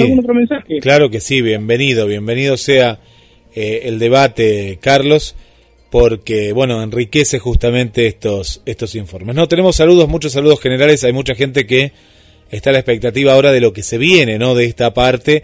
Saludamos a Esther, a Evangelina, le mandamos un saludo para Miriam aquí de Mar del Plata, Mirta que se escucha también desde Santa Fe, Louren, una nueva amiga que nos escucha desde Paraguay también, Anaíba desde Córdoba, bueno, Marcela aquí de Mar del Plata, eh, el amigo Nino Alves también de aquí de nuestra ciudad, bueno, un saludo, y Fernando, Fernando eh, Penisi también, un colega también ahí que está en la, en la sintonía, Carlos. Eh, Guillermo, quiero aprovechar para agradecerle acá a Ricardo una información que me envió hace hace rato que no nos que nos hemos comunicado con Ricardo, debe ser como un mes y pico que no, no, no nos comunicamos. Este, que Ricardo me mandó una, una información que después voy a, voy a compartir. No tiene nada que ver con lo ufológico, este, tiene que ver con cierta tecnología que permite acceder a la información. Eh, tipo solidario, realmente muy solidario, Ricardo. Este, pero eso lo vamos a charlar en, en otro programa. Pero no quería dejar de aprovechar que nos está escuchando porque con esto de los horarios, viste, la diferencia horaria que hay con Inglaterra y el trabajo de Ricardo es, este, a veces no, coincidimos. Este, entonces, bueno, aprovecho este medio. Vuelvo a, a lo que dijimos en el primer bloque y ahora. Eh, cualquier persona del mundo ufológico que haya participado en la investigación del caso Yanka, originalmente o de manera derivada en años sucesivos, tiene la entera libertad de eh, hacer uso de estos micrófonos, de expresar su opinión y, por supuesto, siempre dentro del marco del respeto, como lo hacemos, debatir. Insisto, acá no estamos discutiendo si Yanka estuvo en un plato volador o no estuvo en un plato volador. Ese no es el punto. Ese no es el punto. El punto es eh, el marco ético de la investigación y qué es lo que nos puede aportar el revisar eh, lo expuesto tanto en el vinilo que escuchamos la semana pasada como en lo publicado en el libro que lleva el mismo nombre de aquel audiovisual, El ovni y sus misterios, a la luz de la actualidad, que no implica caer en espejismos históricos, sino tratar de advertir ciertas cuestiones. Año 67, previo al año 63, esto se estaba, se estaba debatiendo, se estaba debatiendo eh, el uso de pentotal. Es cierto lo que dice lo que dice Ricardo, que eh, cuando Dionisio habla de eh, que recibió lo recibió por la nuca, eso no no concuerda, eso eso realmente no concuerda con eh, la manera en la que se en la que se aplicaba. Pero bueno, el, se trata de volver a poner el foco en lo verdaderamente humano. Y llevamos a las vías de comunicación y ahora sí, este, vamos a charlar con eh, Marcelo Metayer, periodista radicado actualmente en la ciudad de La Plata, también que nos va a dar otra perspectiva sobre estos mismos temas, sobre el caso Yanca, sobre la obra de Fabio Serpa, El OVNI y sus misterios. 223-424-6646 mensajes a la radio y también vía Facebook. De Magonia, un viaje a la frontera de lo imaginal se traslada hoy a la capital de la provincia, a La Plata, para conversar con el periodista Marcelo Metayer, un amigo que, que hicimos en estos últimos meses a partir de estas cuestiones ufológicas. Marcelo, ¿cómo estás? Buenas noches. ¿Qué tal? ¿Cómo estás, Carlos? Perfectamente, acá en, la ciudad de las diagonales, ciudad llena de mística, ciudad llena de masonería y con una casuística ovni envidiable. Cierto, cierto que eh, La Plata es una, una ciudad muy atípica, eh, propia de los utopistas que diseñaban estas ciudades este, en Francia, no como La Plata, sino que partían de la, de la base de la planificación absoluta de cada uno de los lugares. Y, y La Plata es una ciudad que parece un gran tablero de tatetí, ¿no? Con dos, dos este, calles, dos diagonales principales, dos eh, avenidas principales. Después, siempre me llamó la atención esto, ¿no? De que este, eh, de, hay cada, cada seis cuadras, eh, si mal no recuerdo, vos corregime, pero aparece una plaza y se abren dos diagonales y bueno, las diagonales están dispuestas de tal forma que, por lo menos cuando, cuando se diseñó, era para que el, el recorrido del sol hiciera que la ciudad tuviera iluminación todo el tiempo. Claro, eh, iluminación y además ventilación que corriera aire por bueno los principios higienistas que fueron los que llevaron los que condujeron a los diseñadores del trazado y que mm, entonces tenés bueno justamente las eh, avenidas y plazas cada seis cuadras, avenidas muy anchas, de hecho, recién ahora, ciento, casi 140 años después de la fundación, está empezando a colapsar en términos de tránsito, porque la realidad es que durante mucho tiempo el, diseño de la plata era prácticamente perfecto y, adelantaba su tiempo para, para la circulación de vehículos y de personas también. Vos sabés que yo, yo... Lo que es interesante que... Ah, perdóname, ¿no? No, no, te quería preguntar algo en relación a eso, ¿no? Y, y seguí nomás con lo de La Plata, pero te quería preguntar algo. Yo cuando estudié en La Plata, eh, una de las cosas que me llamó la atención es que inclusive el diseño de las veredas te orientan hacia el norte, hacia el sur. Después, durante las intendencias de ALAC, empezaron a reemplazar las baldosas rotas, pero no se respetó eso.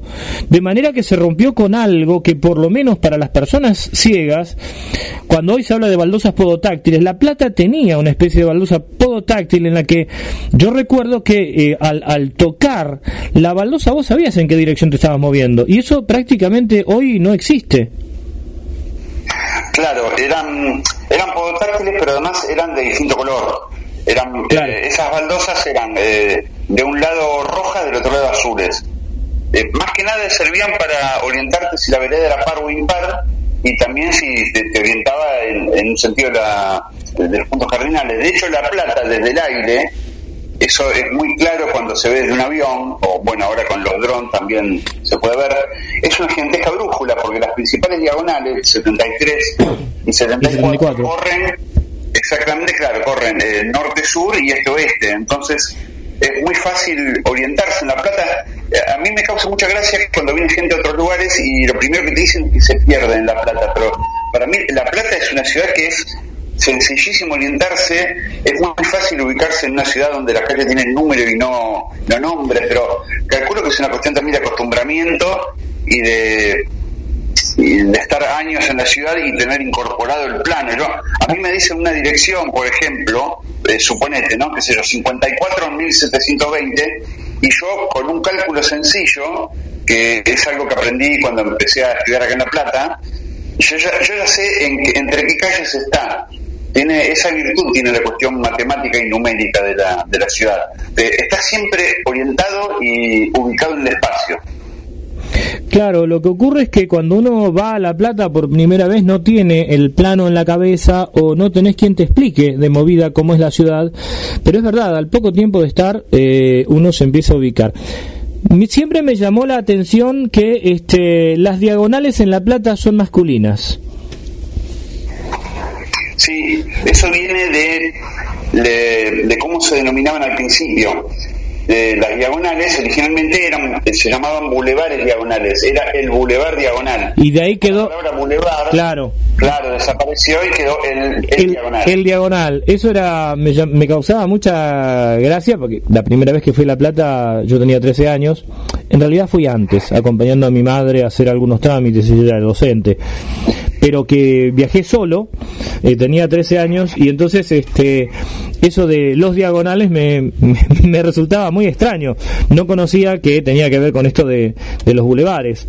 Y también me decías que eh, La Plata es una ciudad masónica, pero eso vamos a hablarlo en otro programa, porque da, da para mucho. De hecho, eh, Jorge Ferro hizo todo un estudio eh, sobre La Plata, donde se ven los signos de la escuadra y el compás este, y el nivel y también otras este, otros elementos de la masonería pero un día vamos a dedicarnos a la plata si estás de acuerdo Marcelo para poder este, charlar más a fondo acerca de los misterios de la ciudad de las diagonales Sí, perfecto. Es una ciudad que está llena de, de- de cuestiones. Por ejemplo, yo te mencioné hace un ratito la cantidad de avistamientos ovni. De hecho, el primer avistamiento ovni registrado del país sucedió en La Plata.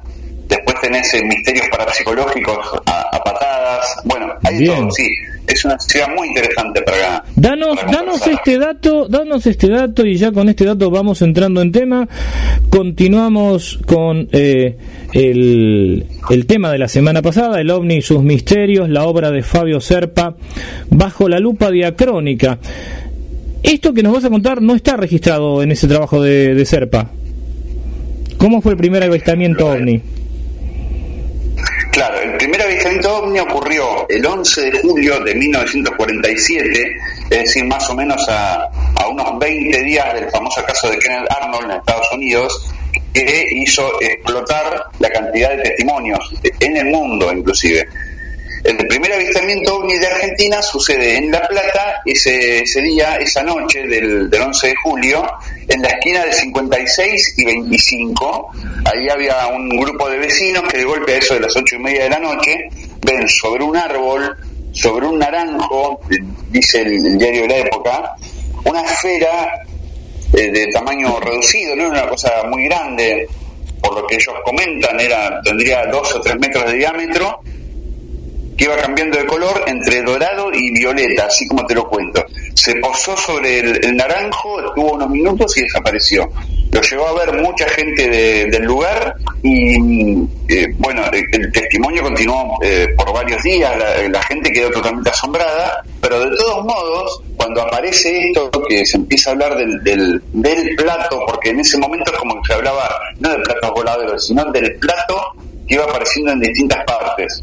Bueno, cuando el- los diarios El Día y el Argentino y el Plata empiezan a hablar de este asunto, apareció el testimonio de un estanciero que dijo que días antes había visto algo similar en su campo, pero no precisó cuántos días antes o en qué momento, Claro. ni en el diario aparece dónde, dónde estaba el campo. Así que como que el primer avistamiento eh, registrado con hora, lugar y, y testigos fue el 11 de julio de 1947 es esa esquina que yo te digo está muy cerca del parque Bucetich, también conocido como Parque San Martín de la Plata, uno de los grandes parques, y en ese lugar la FAO, la Fundación Argentina Ornitología, en 2017 hizo poner una placa eh, recordando este primer avistamiento, que en su momento se dijo que había sido el primero de Sudamérica, pero yo encontré que en Uruguay y Brasil, el día anterior, entre el 9 y el 10 de julio, ya se había visto algo. Así que el de La Plata es el primero de Argentina en propiedad. El primero documentado de Argentina. Exacto. ¿Cómo te volcaste a la cuestión ufológica? Eh, ¿Cuáles fueron tus, tus, tus influencias en el terreno de la investigación, divulgación y acercamiento a, a lo ufológico? Sí, fue como muchos de, de nosotros que estamos en este tema de bastante temprano, en la infancia. Eh, yo tengo 52 años, allá en 1978 tenía 9 años y tenía una, mi mamá tenía una amiga del barrio, nosotros vivíamos en Ciudadela a partir del 3 de febrero y tenía, eh, se había hecho una amiga que tiene una, una muy buena biblioteca y yo desde chiquito siempre fui un lector ávido, todo lo que se me cruzaba, me gustaba leer de todo y mm, un día revolviendo en esa biblioteca encontré un libro que se llama El Triángulo de las Bermudas de Charles, Charles Berlitz y se lo pedí prestado para leerlo en mi casa y la verdad me, me abrió la cabeza en un montón de, de cuestiones. El libro, no sé si te recordás, bueno, el Sí, caso del, triángulo, bueno, que además habla de un montón de cosas, porque eh, plantea hipótesis de si las desapariciones del triángulo de las Bermudas tendrían que ver con civilizaciones antiguas que todavía están sobreviviendo debajo del agua, es decir, habla de la Atlántida, eh, habla de ovnis, habla de, de- misterios del aire, de un montón de cosas. Y es como que fue mi primer acercamiento a todo este tema. El mismo año, paralelamente, no sé cómo, porque la verdad que eh, me parece que mi papá alguien le prestó o algo, bueno, eh, leí una revista cuarta dimensión que ya te digo, apareció en mi casa, que yo supongo que, que le prestaron a mi viejo. No sé, y también me encantó lo, lo que planteaba, era un número, la nota que recuerdo, pensemos que yo tenía nueve años, no tenía, Seguro. estaba haciendo la... eh, La primaria. la- el, el catecismo para la primera comunión, Ah, mira. un pensamiento religioso marcado, yo en esa época, y de golpe leo un artículo sobre el grial y sobre la esmeralda en la frente de Lucifer, que de ahí se eh, tallan el grial, que es el que tiene José Arimatea, etcétera. Bueno, eh, a mí me pareció fascinante porque a mí me encantaban las películas de ciencia ficción y todo ese tipo de cosas, pero cuando eh, vos empezás a leer casos de que eso que ves en la fantasía puede ocurrir en la realidad, para mí fue un choque muy grande, fue como que el, el- el universo en el que vivía se me expandió, se me abrió, había muchas más cosas de las que yo pensaba. Claro. Así que realmente yo siempre digo que el Triángulo de las Bermudas para mí, con todo lo que uno lo puede discutir ahora obviamente, pero con todo lo que quieras, No, no, pero además re- recordemos que era una lectura de la infancia. O sea, ese libro llega cuando vos eras Sí, niño. sí, sí. Claro, claro, sí, lógico. Pero por eso digo, es, para mí fue el libro que más me ha influenciado eh, en todos estos temas. Yo a partir de ahí empecé a buscar y a leer todo lo que pude, eh, lecturas bastante desordenadas, reconozco, pero de todo, de realismo fantástico, de, este, de omnilogía, de misterios de, la antigüedad. de, arqueología de todo tipo. Entonces, bueno, me fui formando con eso, pero básicamente empecé con Triángulo de las Bermudas y con una revista de cuarta dimensión que apareció en mi casa. Y en todo esto, bueno, eh, ya, ya el primer contacto con, con Fabio Serpa, aunque sea indirecto, lo tuviste a través de, de Cuarta Dimensión. ¿Cuál fue la influencia de Serpa eh, en, en tu visión de la, de la temática? Y a partir de ahí contanos qué te llevó a, digitalizar esta obra que pasamos la semana pasada, que bueno, la tiene este Luis Pacheco en un vinilo, yo a- acá en casa la tengo en un, en un cassette un poco deteriorado también, esta obra del año 74. ¿Cómo llega a influir Serpa a partir de esta cuarta dimensión este, y ¿Y cómo tomaste contacto con, eh, eh, con, con la obra grabada de, Ser- de Serpa, con ese, con ese vinilo, eh, El OVNI y sus misterios? Bueno, Serpa eh, fue influencial en, en todo este asunto por fue para mí fue el gran divulgador del tema en Argentina.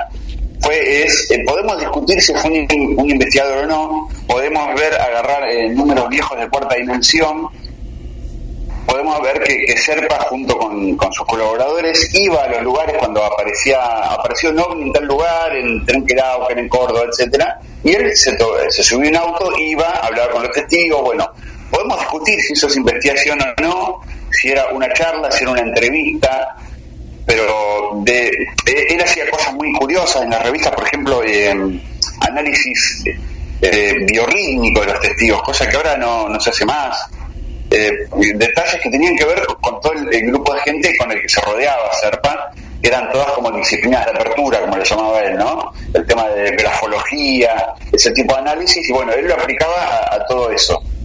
Eh, pero el Serpa, en realidad, para mí, y, así lo, lo vi yo y así llegó a, a mi conocimiento, fue el gran divulgador. Vos, vos, todavía hoy, vos hablás con gente que no es del palo, que es, que es la gran mayoría, porque uno a veces, cuando está metido en esto, se cree que todo, el, que todo el mundo o que una gran cantidad de gente le interesa el tema y conoce el tema, y no es así, ¿eh? Claro. muy reducido el grupo de, de ufólogos en realidad. Y yo ni siquiera me considero ufólogo, yo soy un periodista que, que también de alguna manera soy divulgador y, y me gusta eh, rastrear ciertas cosas. Pero bueno, la cuestión es que Serpa fue un gran showman, de hecho una cosa que yo recuerdo siempre es la voz que tenía el tipo. El tipo que aparecía en televisión en esos programas de Más allá de la cuarta dimensión, y vos te, te enganchabas por la forma de contar las cosas. Por, esa voz eh, entrenada de años y años de teatro, de cine y de radioteatro. Entonces el, el tipo era, era- en ese sentido un capo. Yo reconozco que era, era, era un tipo que manejaba muy bien ese tipo de cosas. Este, inclusive eh, las últimas entrevistas ya muy anciano, a pesar de todo, de, de, ciertas cosas, igual te, te enganchás a escucharlo, te enganchás porque, viste, él de no, porque viste que tenía esa cosa como dulzura, como atrapante, pero bueno, en resumen, fue un gran showman, eso lo reconozco, y, y eso fue lo que me influenció mucho, me influ- de- porque yo, como te decía recién, básicamente soy un divulgador, y él fue un gran divulgador, en, en lo suyo y con sus negocios y con, con un montón de co- cosas que después despertaron suspicacias, eh, no solo después, en el momento también, eh, muchos investigadores eh, de hoy en día en su momento eh, tampoco le- les caía bien Serpa, lo que pasa que era muy difícil en una época sin internet y sin, otro, sin muchos medios, no, había prácticamente visiones nega- negativas o críticas de lo que hacía Fabio Serpa, pero es cuestión que para el gran público todavía hoy, eh, cuando vos hablas de que estás en el tema, que te interesa el tema o que investigás o, o que escribís notas sobre el tema, nunca va a faltar el que te mencione, ah, porque yo tengo tal cosa de Fabio Serpa, porque yo escuché a Serpa decir tal cosa. O sea que el tipo, eh, el tipo llegó, logró su objetivo, que es de ser el eh, eh, sinónimo de ovni. Fabio, Serpa es sinónimo de ovni. Y sinónimo de ovni como nave extraterrestre venida de otro planeta por el espacio. ¿no? Sí, sí, sí, dentro, El- el- dentro la... de la- Sí. No, dentro de la corriente etista, ¿no? Porque en, en la grabación que escuchamos la semana pasada, él justamente dice OVNI o VED, vehículo extraterrestre dirigido. Y es, es una... Este audiovisual, ¿vos tuviste la posibilidad de, de verlo? Yo recuerdo que acá en Mar del Plata se difundió acá había dos, dos, canales de aire, obviamente no había cable en esa época, año 74. Eh, lo que no recuerdo si fue en el canal 8 o en el canal 10. Pero sí eh, pasaron este audiovisual, estuvo Fabio Serpa en un horario central. Exactamente lo que se escucha en este El OVNI y sus misterios, ¿no? Después salió el vinilo, este y, bueno, me acuerdo que yo tenía 8 años y en su momento quise comprarlo, eh, mis viejos me decían que era muy caro. Eh, Luis Pacheco me dice, mira, no era tan caro, capaz que tus viejos no querían gastar. Este, son esas cosas que obviamente uno no tiene la, la, perspectiva. Pero vos, ese, ese audiovisual que prácticamente fue, creo que el puntapié de la divulgación eh, de, del fenómeno a través de Serpa, ¿tuviste la posibilidad de verlo? No, mira, yo Fabio Serpa lo vi en vivo en un momento de mi vida que viví eh, en Río Cuarto, pero yo ya tenía 19 años. Eh, fue en 1988 y era bastante similar a lo que cuenta en el disco, pero no era exactamente lo mismo. Pero, pero sí eh, lo, lo, vi y fue algo fascinante y me llevó a firmar un ejemplar de cuarta dimensión que lamentablemente con tantas mudanzas que tuve en mi vida lo perdí.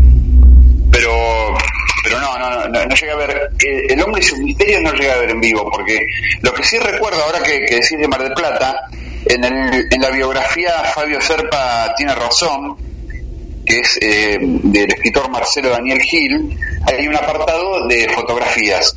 Y una de las fotos del libro es, el, lo tengo acá, justamente lo, había separado para revisar cosas para esta charla, eh, hay un, una fotografía de un teatro marplatense donde se ve lo, los carteles con el anuncio de, del audiovisual de esa época, de 1985 ahí se llamaba Más allá de la cuarta dimensión. Sí, no, no, eso ya, claro, pero Serpa ya había venido muchas veces. cambiando. Sí, sí, sí. Claro, claro, sí, sí, sí. No, no, además ya en el 85 ya Serpa tendría, no sé, toneladas de verano, sé, acá en Mar del Plata. Había venido muchas veces. No, seguro, seguro. Sí, sí, sí, seguro. Eh, que, que yo además de, bueno, de Serpa, eh, confieso que soy un coleccionista de, de, material, más allá del vinilo, tengo Claro. un cassette del curso de biología, eso también está digitaliz- digitalizado en YouTube. Eh, el curso constaba de ocho cassettes y yo conseguí uno solo. Una vez en una en una casa de, de antigüedades en la calle Florida en Buenos Aires estaba la cajita con todos los cassettes. En ese momento yo no tenía plata para comprarlo. Nunca más lo pude conseguir. De hecho, en Mercado Libre cada tanto empiezo a buscar a ver si aparece material nuevo.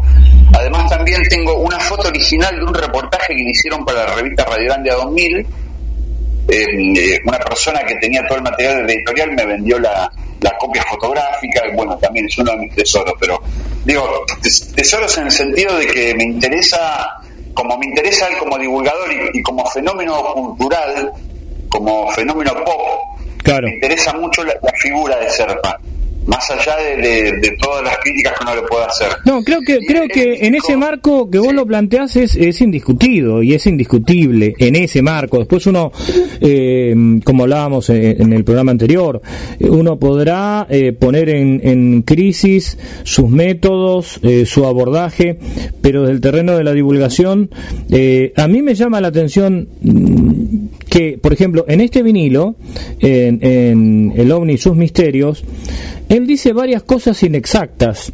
Y sin embargo inexactas hasta para la época. Y sin embargo este no no tuvo mayores cuestionamientos. Creo que lo más eh, grande es cuando él habla del sistema solar que tiene 12 planetas y los menciona. Eh, cuando inclusive Plutón que el noveno planeta que estaba en crisis que ahora lo, lo sacaron digamos como tal ya no no como planeta porque no barre toda la su propia órbita sino que eh, tiene algunos entrecruzamientos. Este, bueno, yo recuerdo esto, ¿no? Eh, me llamó la atención cuando cuando este escuché el audiovisual en televisión del planeta Po- Poseidón y de los otros dos planetas, este supuesto planeta Poseidón descubierto por un niño inglés, eh, que ya, ya resultaba raro, este, y sin embargo nadie cuestionaba ese tipo de cosas, que eran, insisto, verdaderos disparates también para la época. Sí, sí, era bastante curioso el asunto. Así como eso, otras cosas también. Pero eh, lo, que pasa es que hay una cuestión, creo que como de criterio, de, de presunto criterio de autoridad, ¿no? Si lo dice Serpa, tiene que ser así. ¿Quién soy yo para discutirlo? Eh, nadie salía a discutirle nada, es cierto. Y ya que justo hablabas de, de que el disco era caro, si querés te cuento cómo conseguí yo este disco. Sí. Es bastante graciosa la circunstancia. Sí, sí, porque además fue un rescate muy importante el que hiciste para y ponerlo en la red sobre todo. Claro, sí, sí. eh, eh, allá por 2007 yo empecé a seguir un blog que se llama Discos Bizarros Argentinos. Esa, esa página te- tenía un montón de vinilos muy extraños, pero lo que hacía el tipo era te, te mostraba, eh, es no me acuerdo el nombre ahora del coleccionista, pero es una persona que tiene cualquier cantidad de discos de vinilo. Él eh, escribe una pequeña nota generalmente graciosa sobre el disco, pone una foto de la tapa y pone un track, ¿viste? Para, para que escuchen. Casi nunca pone el disco completo. Pero bueno, la cosa es que yo me entero en 2007 de la existencia de este disco. Yo la verdad que no, no sabía, no, no tenía idea de que Serpa había llegado a grabar un, un- un disco. Bueno, con el tiempo, eh, años después, este, lo encuentro en Mercado Libre, había varios en Mercado Libre, y justo había uno que estaba en subasta. ¿Te acuerdas que ahora creo que no se hacen más las subastas? eh, como se hacían al principio, que, que había un precio sugerido y después iba pujando. Exacto, Creo sí. que eso desapareció de Mercado Libre que era el principio, al principio en Mercado Libre y de remate, que era la otra página, se manejaban por subastas, como, como pasa ahora en, en eBay, básicamente. Bueno, y el- eh, la, la subasta arrancaba con 10 pesos. 10 pesos de 2009 o 2010, no me acuerdo, pero no dejaban de ser 10 pesos. Era muy poca plata. Y bueno, yo fui, eh, eh, planteé, puse mi- mis 10 pesos esperando a ver qué pasaba. Ah, había otra ventaja, que era el de La Plata, el- la persona que lo, lo tenía el disco. Ah, mirá. Bueno, pasó la semana, qué sé yo, y gané la subasta, nadie ofreció más plata. Así que al, al otro día tenía, eh, tocando el timbre en mi trabajo, un flaco bastante joven, no sé, calculo que sería el padre o del abuelo el disco, porque el pibe tendría 20 años y no tenía ni idea, y me dijo, mira, nadie más ofreció, tomá. Así que lo compré por 10 pesos. En 2010 más o menos, que, que sería, no sé, 200 pesos de ahora. Así Claro. que en realidad me salió recontra barato, prácticamente nada, y está impecable. eh, y la, la tapa, bueno, vos lo tenés en cassette.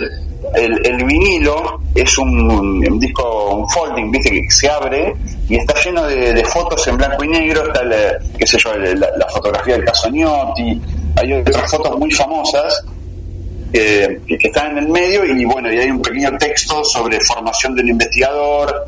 Después en la contratapa este, está en la lista del comité científico que también aparece en la revista Cuarta Dimensión. Es un disco interesantísimo. Que la música, la, dirección musical la ejerció Gustavo Beitelman, un recordado pianista de Piazzolla. Supongo que no sé si lo recordás. a Sí, sí, sí, totalmente. No, es que es, es realmente un verdadero documento ese disco. En todo el sentido, ¿no? Porque retrocedes, eh, ya la música eh, te, te ubica. mm, eh, eh, yo, en serio, era como era como volver a ser niño. Me hacía acordar a mucho al, al tipo de música que se escuchaba en la radio. Yo era muy radiero en esa época. Este, Claro. ¿Te imaginas? Piazzolla, era- encima Piazzolla es marplatense. Acá este, sí. eh, lo escuchábamos mucho y además este, lo escuchábamos porque nos peleábamos con los viejos. Los viejos tangueros no les gustaba Piazzolla. Piazzolla empezó a entrar en los viejos mucho después. Pero sí, realmente escucharlo hacer para escuchar esa, esa banda de sonido eh, es como volver a la infancia. Sí, prácticamente sí. Aparte, eh, es música que está en muchas películas de los 70 también. Si vos viste, prestás atención, muchas películas argentinas tienen ese tipo de musicalización. sí. Y hay una, hay una cosa curiosa, que es que eh, yo por mucho tiempo pensé que, que, que estaba equivocada, eh, que había un error acá, porque Serpa en su momento, ¿viste? hay un disco de, de la banda Arco Iris, de la banda de Gustavo Santaolalla, Sí. de los 70, que se llama Agitor Lucens 5. Ese disco tiene un ovni en la tapa y es una especie de disco doble, eh, un disco conceptual sobre el tema de, de los ovnis y de su influencia en la América precolombina, una cosa así. Eh, es muy interesante. La foto de la tapa se la dio Fabio Serpa, porque ellos, Santa Olalla puntualmente, fue a hablar con Serpa en esa época, cuando recién arrancaba la revista Cuarta Dimensión, año 73, bueno, este año tan particular del cual vamos a hablar un ratito. Eh, por esa época, Santa Olalla va a hablar con Serpa y supuestamente habían llegado a un arreglo para el cual Serpa les daba la foto de la tapa del disco, pero quería que ellos le hicieran la banda de sonido del audiovisual. Entonces, ¿a, qué voy yo con esto? Yo pensaba que en la música de Ovnis y un Misterios en realidad era música de arcoiris y, y no de Beitelman. Pero parece que, Santa Blaya y, esta, y la banda llegaron a hacer música de algo para Fabio Serpa que en las revistas de Onife, eh, perdón, en las publicaciones de Onife, la organización de Serpa, en cuarta dimensión, ya en los 80, eh, dice que venden un cassette que creo que se llama El Cosmos y el, Quin- el Quinto Hombre, viste que era otra de las cosas que, que promocionaba Serpa, el tema del Quinto Hombre. Sí. bueno. y que, que hay un cassette que tiene música de arcoiris y, y habla Serpa sobre esto. Yo nunca lo puedo encontrar también, es, otro, es como mi, mi santo grial encontrar ese cassette y yo ca- cada tanto lo publicito en, en mis redes sociales a ver si, si alguien lo tiene o, o si aparece a la venta, bueno, para ver si en realidad existió esto de, de la colaboración entre Arcoiris y Fabio Serpa. Y yo creo que podría ser bastante plausible, pero de, eh, bueno, tendría que, en realidad tendría que comunicarme con Gustavo Santaolalla, lo que pasa es que es una figura bastante complicada, no es el Santaolalla de los 70, ¿no? Ahora es un tipo con, varios, con, con premios Oscar, es, eh, Sí, sí, sí, es otra cosa, pero, Sí.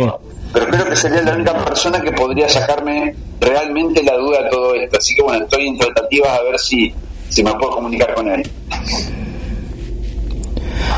Y entonces, eh, en el desarrollo de, de este, de este audiovisual, llevado después al vinilo, nos encontramos con, con varios casos. Bueno, el mismo Serpa narra cómo él ingresa en la temática ovni, lo cuenta como una especie de teofanía, eh, inclusive da una fecha, el 17 de noviembre del 59 y habla de, de varios otros casos. Creo que el último de los casos que narra es el caso Trancas, que discutidísimo caso Trancas, como, como todos en sí. Pero, pero hay un caso que sí figura en el libro que lleva el mismo título, eh, que es el caso Yanka, y no está en el, en el vinilo. Caso Yanka que tiene sus complejidades. Hablemos un poco del caso del caso Yanka de Dionisio Yanka, Marcelo. Sí, justamente. El caso Yanka es un, uno de los casos testigos de, de Argentina en la omnilogía, discutidísimo. Vos dijiste recién tranca. Yo creo que el, que Yancas es todavía mucho Más. más, discutido por un Sí. montón de, de cuestiones, claro. Y a mí también me llama la atención. Hay un tema.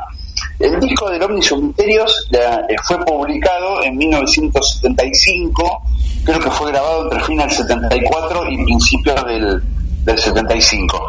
El libro, El Omnis Misterios, es del 78.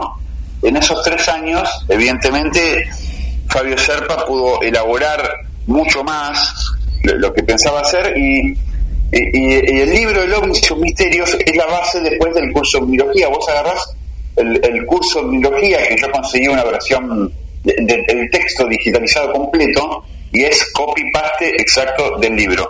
Ahora, el caso Yanka, bueno, que, que es el eh, que Fabio Serpa en su momento lo consideró como su, su gran caso, que por eso llama la atención que no esté en el disco, ¿no? Pero, pero bueno, eh, todo empieza, eh, hace muy poquito se cumplió el, el aniversario número 48, el- la madrugada del 28 de octubre de 1973 Exacto. cuando este, eh, cuando este camionero, después de, eh, que es algo que está en todas las crónicas, ¿no? Que había estado mirando la serie Ladrón sin Destino de- y, y cenado un bife y ensalada y tres vasos de cepita, o por lo menos así lo cuenta Alfredo Serra en la revista Gente de noviembre del 73, contando el caso, una crónica excelente.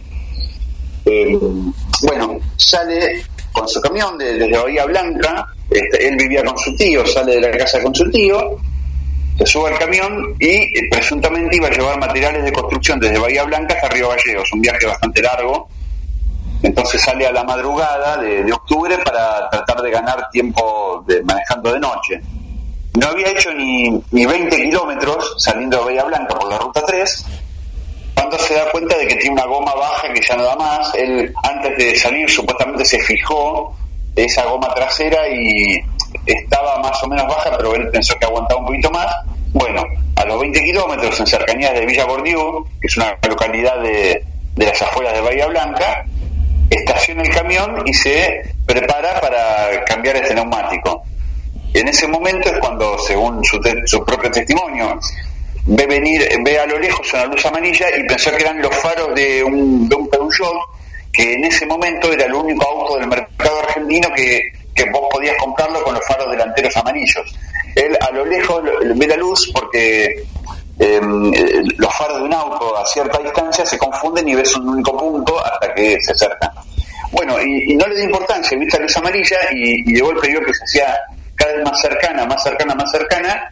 En un momento ve, eh, directamente ve un plato volador, eso es lo que cuenta él, ahí, ahí nomás cerquita, lo tocan en el hombro, se da vuelta y ve tres personajes eh, clásicos eh, extraterrestres de la época, personas con un mono gris de- y de cabello rubio, pero de pelo corto, no de pelo largo, estilo al comandante sino de pelo corto. Dos hombres y una mujer. Y eh, eh, lo que él recordaba al principio es que ni siquiera llegaron a hablarle, sino que le tocaron un punto en, la mano con de- después, eh, mediante la experimentación hipnótica, que de eso vamos a hablar eh, después, eh, recordó que era como una maquinita, le tocaron un punto de la mano y él perdió el conocimiento. Y apareció horas después en los campos de la Sociedad Rural de Bahía Blanca, que es un punto que queda 10 kilómetros hacia Bahía Blanca, donde él estaba.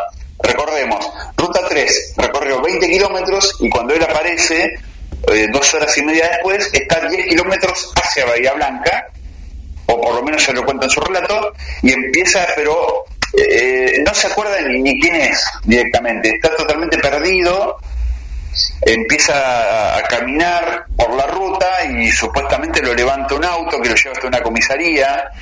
En la comisaría medio que se le burlan porque piensan que es un borracho y empieza a deambular hasta que termina, lo, lo internan en el hospital español de Bahía Blanca. Ahí supuestamente una enfermera le va a avisar al médico que estaba de guardia, que era el, médico forense, decir, el médico de la policía, eh, Ricardo Smirno, y es el primer médico que lo ve a Yanka, que lo atiende y empieza a escuchar su relato, relato de amnesia total, a él le llamó la atención porque, según su propia palabra, ¿no? que eh, puede haber eh, una amnesia traumática, como uno ve en las películas, que uno se pega un golpe en la cabeza y se olvida de, quién es y eso, pero que él no le encontraba ningún signo de ningún golpe a Yanka. Le buscaba una marca de, de alguna... eh, un chichón, lo que se dice vulgarmente, y no lo encontraba por ningún lado, entonces le llama la atención ese brote de amnésico. Yanka recupera a medias la conciencia dos días después, recién el 30 de octubre, y ahí empieza a recordar y, y a preguntar dónde está el camión, qué pasó con, dónde está mi reloj, qué fue lo que, cómo llegué acá, y, ahí es cuando empieza a contar eh, esto que yo te, te comenté recién, de, de cuando está cambiando la goma y se aparecen estos seres, estos presuntos extraterrestres o lo que sea, pero su recuerdo llegaba hasta ahí, hasta el- cuando él pierde conocimiento y cuando después aparece, dos horas y pico después, en, en los campos de la sociedad rural. Eso es básicamente, y ahí empieza el principio de- del... hasta ahí fue el, el hecho policial, si se quiere, de, una persona que, que, que pierde el conocimiento, que, con un caso de, amnesia, un caso médico. El caso médico a partir de ahí se convierte en el caso Yanka, en el caso ufológico, con la aparición de Fabio Serpa en el lugar de- del derecho, en el hospital eh, Esmirno, del hospital español, después lo llevan al hospital municipal, a Yanka, todavía no puede terminar, supuestamente es porque él estaba más tiempo en el hospital municipal que en el otro, para tener más cerca a Yanka. Yo lo que pienso también es que Yanka no era una persona de, de medios económicos abundantes y que el hospital municipal era gratuito y el otro no. Entonces yo creo que por eso lo trasladan. Y, y bueno, y está lo que falta determinar, que eso todavía, eh, con la investigación que hice todavía no lo puedo encontrar, es cómo llega Fabio Serpa, quién le avisa a Serpa. Sí, yo, yo te iba a preguntar eso, eh, porque ¿cómo, ¿cómo se entera? ¿Quién le informa? Porque no había celulares, no había este, internet, y yo me acuerdo que en el año 73 eh, los teléfonos, las llamadas de larga distancia, tampoco estaba el discado directo ni internacional ni el nacional. A lo sumo había algún telediscado de Mar del Plata a Buenos Aires, pero si llamabas a Bahía Blanca o a otros lugares, tenías que pedir por la operadora y además te decían tantas horas de demora si las líneas estaban condicionales. Era muy difícil.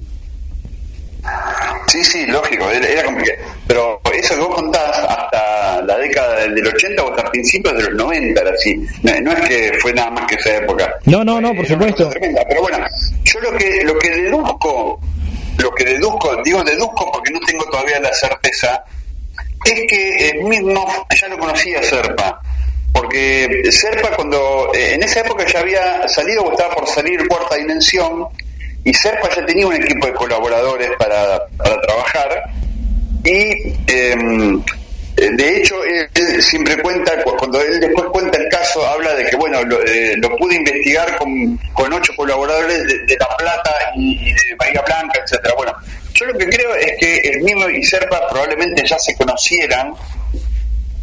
Eh, esa, esa es la hipótesis A. La hipótesis B es que Smirnoff conociera a Serpa, conociera su, lo que estaba haciendo Serpa, le interesara el tema OVNI y dijera voy a ver si puedo contactar con este tipo para contarle esto eh, que sucede acá. Porque, y, y también para mí puede haber tenido que ver cierta difusión en los medios de comunicación de Bahía Blanca.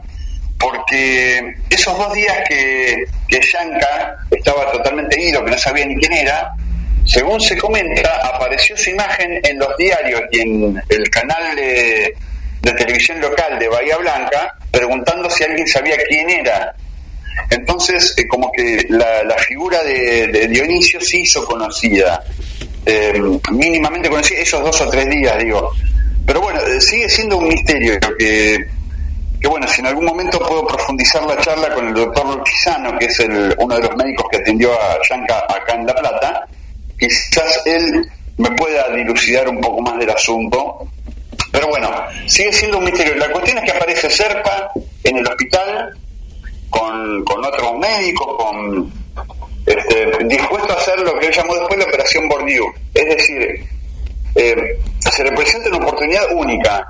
Un presunto abducido y él tiene todo el equipo para ver eh, para hablar con esta persona y ver si se lo puede sacar toda la información posible a través de la hipnosis primero, básicamente, ¿no? El, médico Eduardo Matas de Bahía Blanca es hipnólogo, era hipnólogo ya, fallecido, este, Smirnoff eh, era, eh, bueno, como comenté antes, era médico, es médico forense y especialista en, determinadas drogas. Después había un toxicólogo, bueno, todo un equipo. Básicamente, vos fíjate que eh, lo más importante fue el equipo médico de esa investigación. Había psicólogos, había psiquiatras, eh, y bueno, y todo este batallón de personas estuvieron mucho tiempo. De hecho, en Bahía Blanca estuvieron entre 40 días y, y dos meses. Smirnoff, que en la entrevista que, hizo hace poco, no se acordaba exactamente cuánto tiempo había estado, pero, pero fue un tiempo largo, hicieron varias sesiones de hipnosis y cuando ya la, la- con la hipnosis habían determinado qué es lo que supuestamente había sucedido, según el relato de Yanka, en este plato volador, después quisieron comprobar el relato por otra vía, que ahí es cuando se arma la polémica. Pero básicamente, antes de entrar en eso, Yanka lo que recordó bajo hipnosis es que eh, del, ovni baja un haz de luz coherente, como una luz sólida, que a través de esa luz sólida entran al, vehículo. Dentro del vehículo había pantallas, él, eh, eh, Yanka dijo televisores, había varios televisores donde se veían las estrellas, se veían otras cosas. eh, vio también como de, del ovni salían unos cables o unos tubos que eh, por un lado se conectaban con un arroyo que estaba ahí cerquita. Recordemos que en todo este tiempo el ovni no se movió del lugar supuestamente, estaba siempre ahí al lado del camión. Entonces había como un cable, un cañito que iba hasta un arroyo que pasaba ahí cerquita de la ruta y otros cables iban hasta eh, los cables de, la luz de, que corrían al, también al costado de la ruta y que supuestamente eh, esa, esa maniobra provocó un corte de luz total en la ciudad esa misma noche, que es una de las de los factores que Fabio Serpa en el libro y en otros lugares donde habla del caso eh, eh, menciona como comprobación de, lo que sucedió. No, porque Yanka vio esto y al mismo tiempo se cortó la luz en Bahía Blanca, por lo cual es una prueba de, del relato.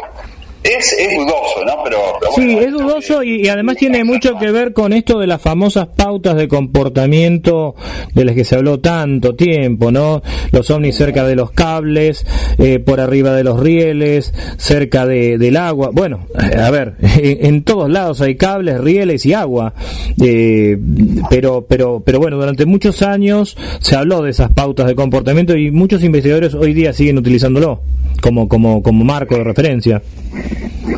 Sí, sí, hay un caso muy famoso en el sur, en, Tres Arroyos, del caso Ventura Maceiras, otro caso discutidísimo, eh, que, un hombre que estaba cuidando una quinta y se apareció un ovni y supuestamente eh, fue muy curioso porque el ovni tenía ventanillas, él llegó, a ver al ocupante, el hombre estaba tomando mate y, su gesto fue levantar el mate como diciéndole al, al tripulante del ovni si quería mate y bueno, y supuestamente ese ovni después vació el tanque australiano de la quinta. Eh, hay miles de casos así. Sí, te imaginas, la, la, pava, la pava debería ser muy grande.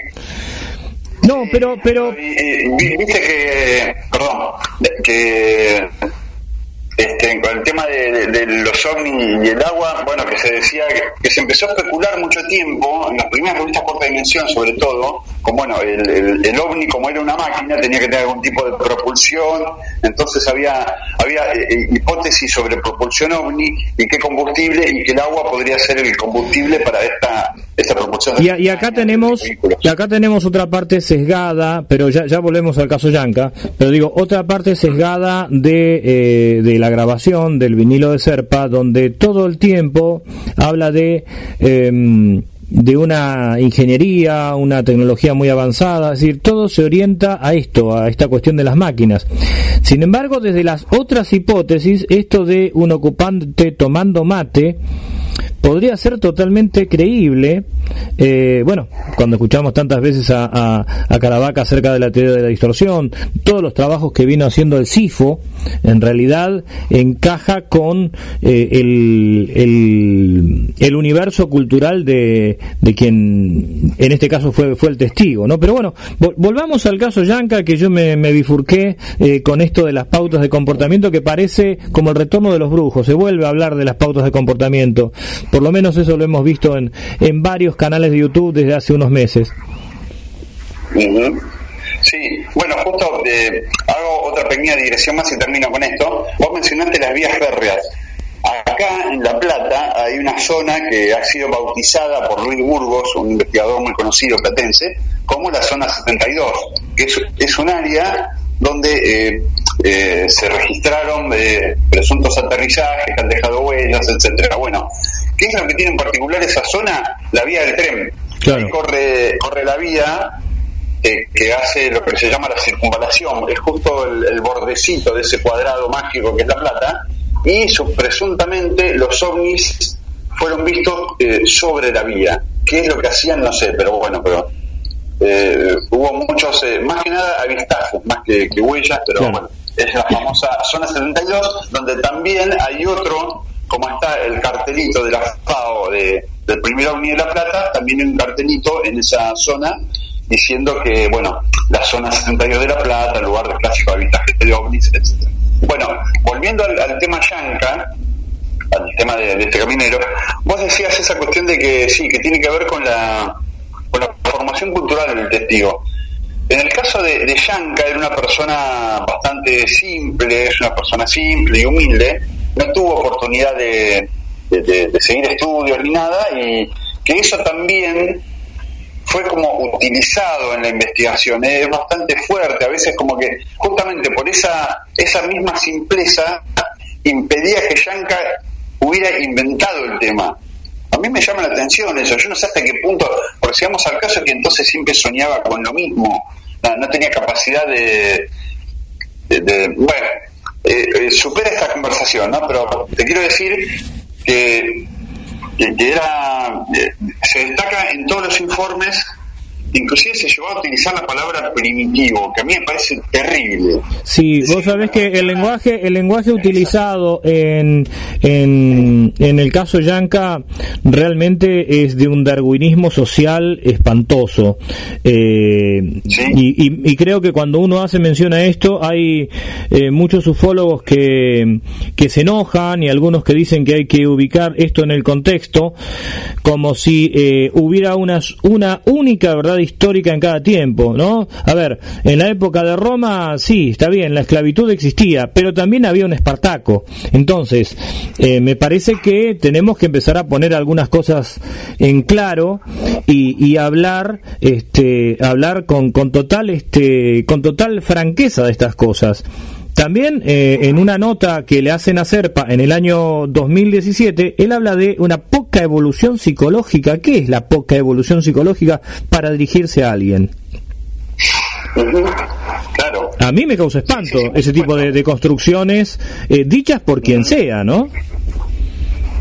Sí, sí, lógico. Y bueno, y acá nos metemos ya con lo que provocó, lo que viene provocando la mayor polémica por la cuestión de Yanka, que es el uso del pentotal sódico. A ver, ellos ya tenían el registro de los casos eh, de, la hipnosis de Dionisio Yanka, donde contó todo el episodio de la abducción y eso.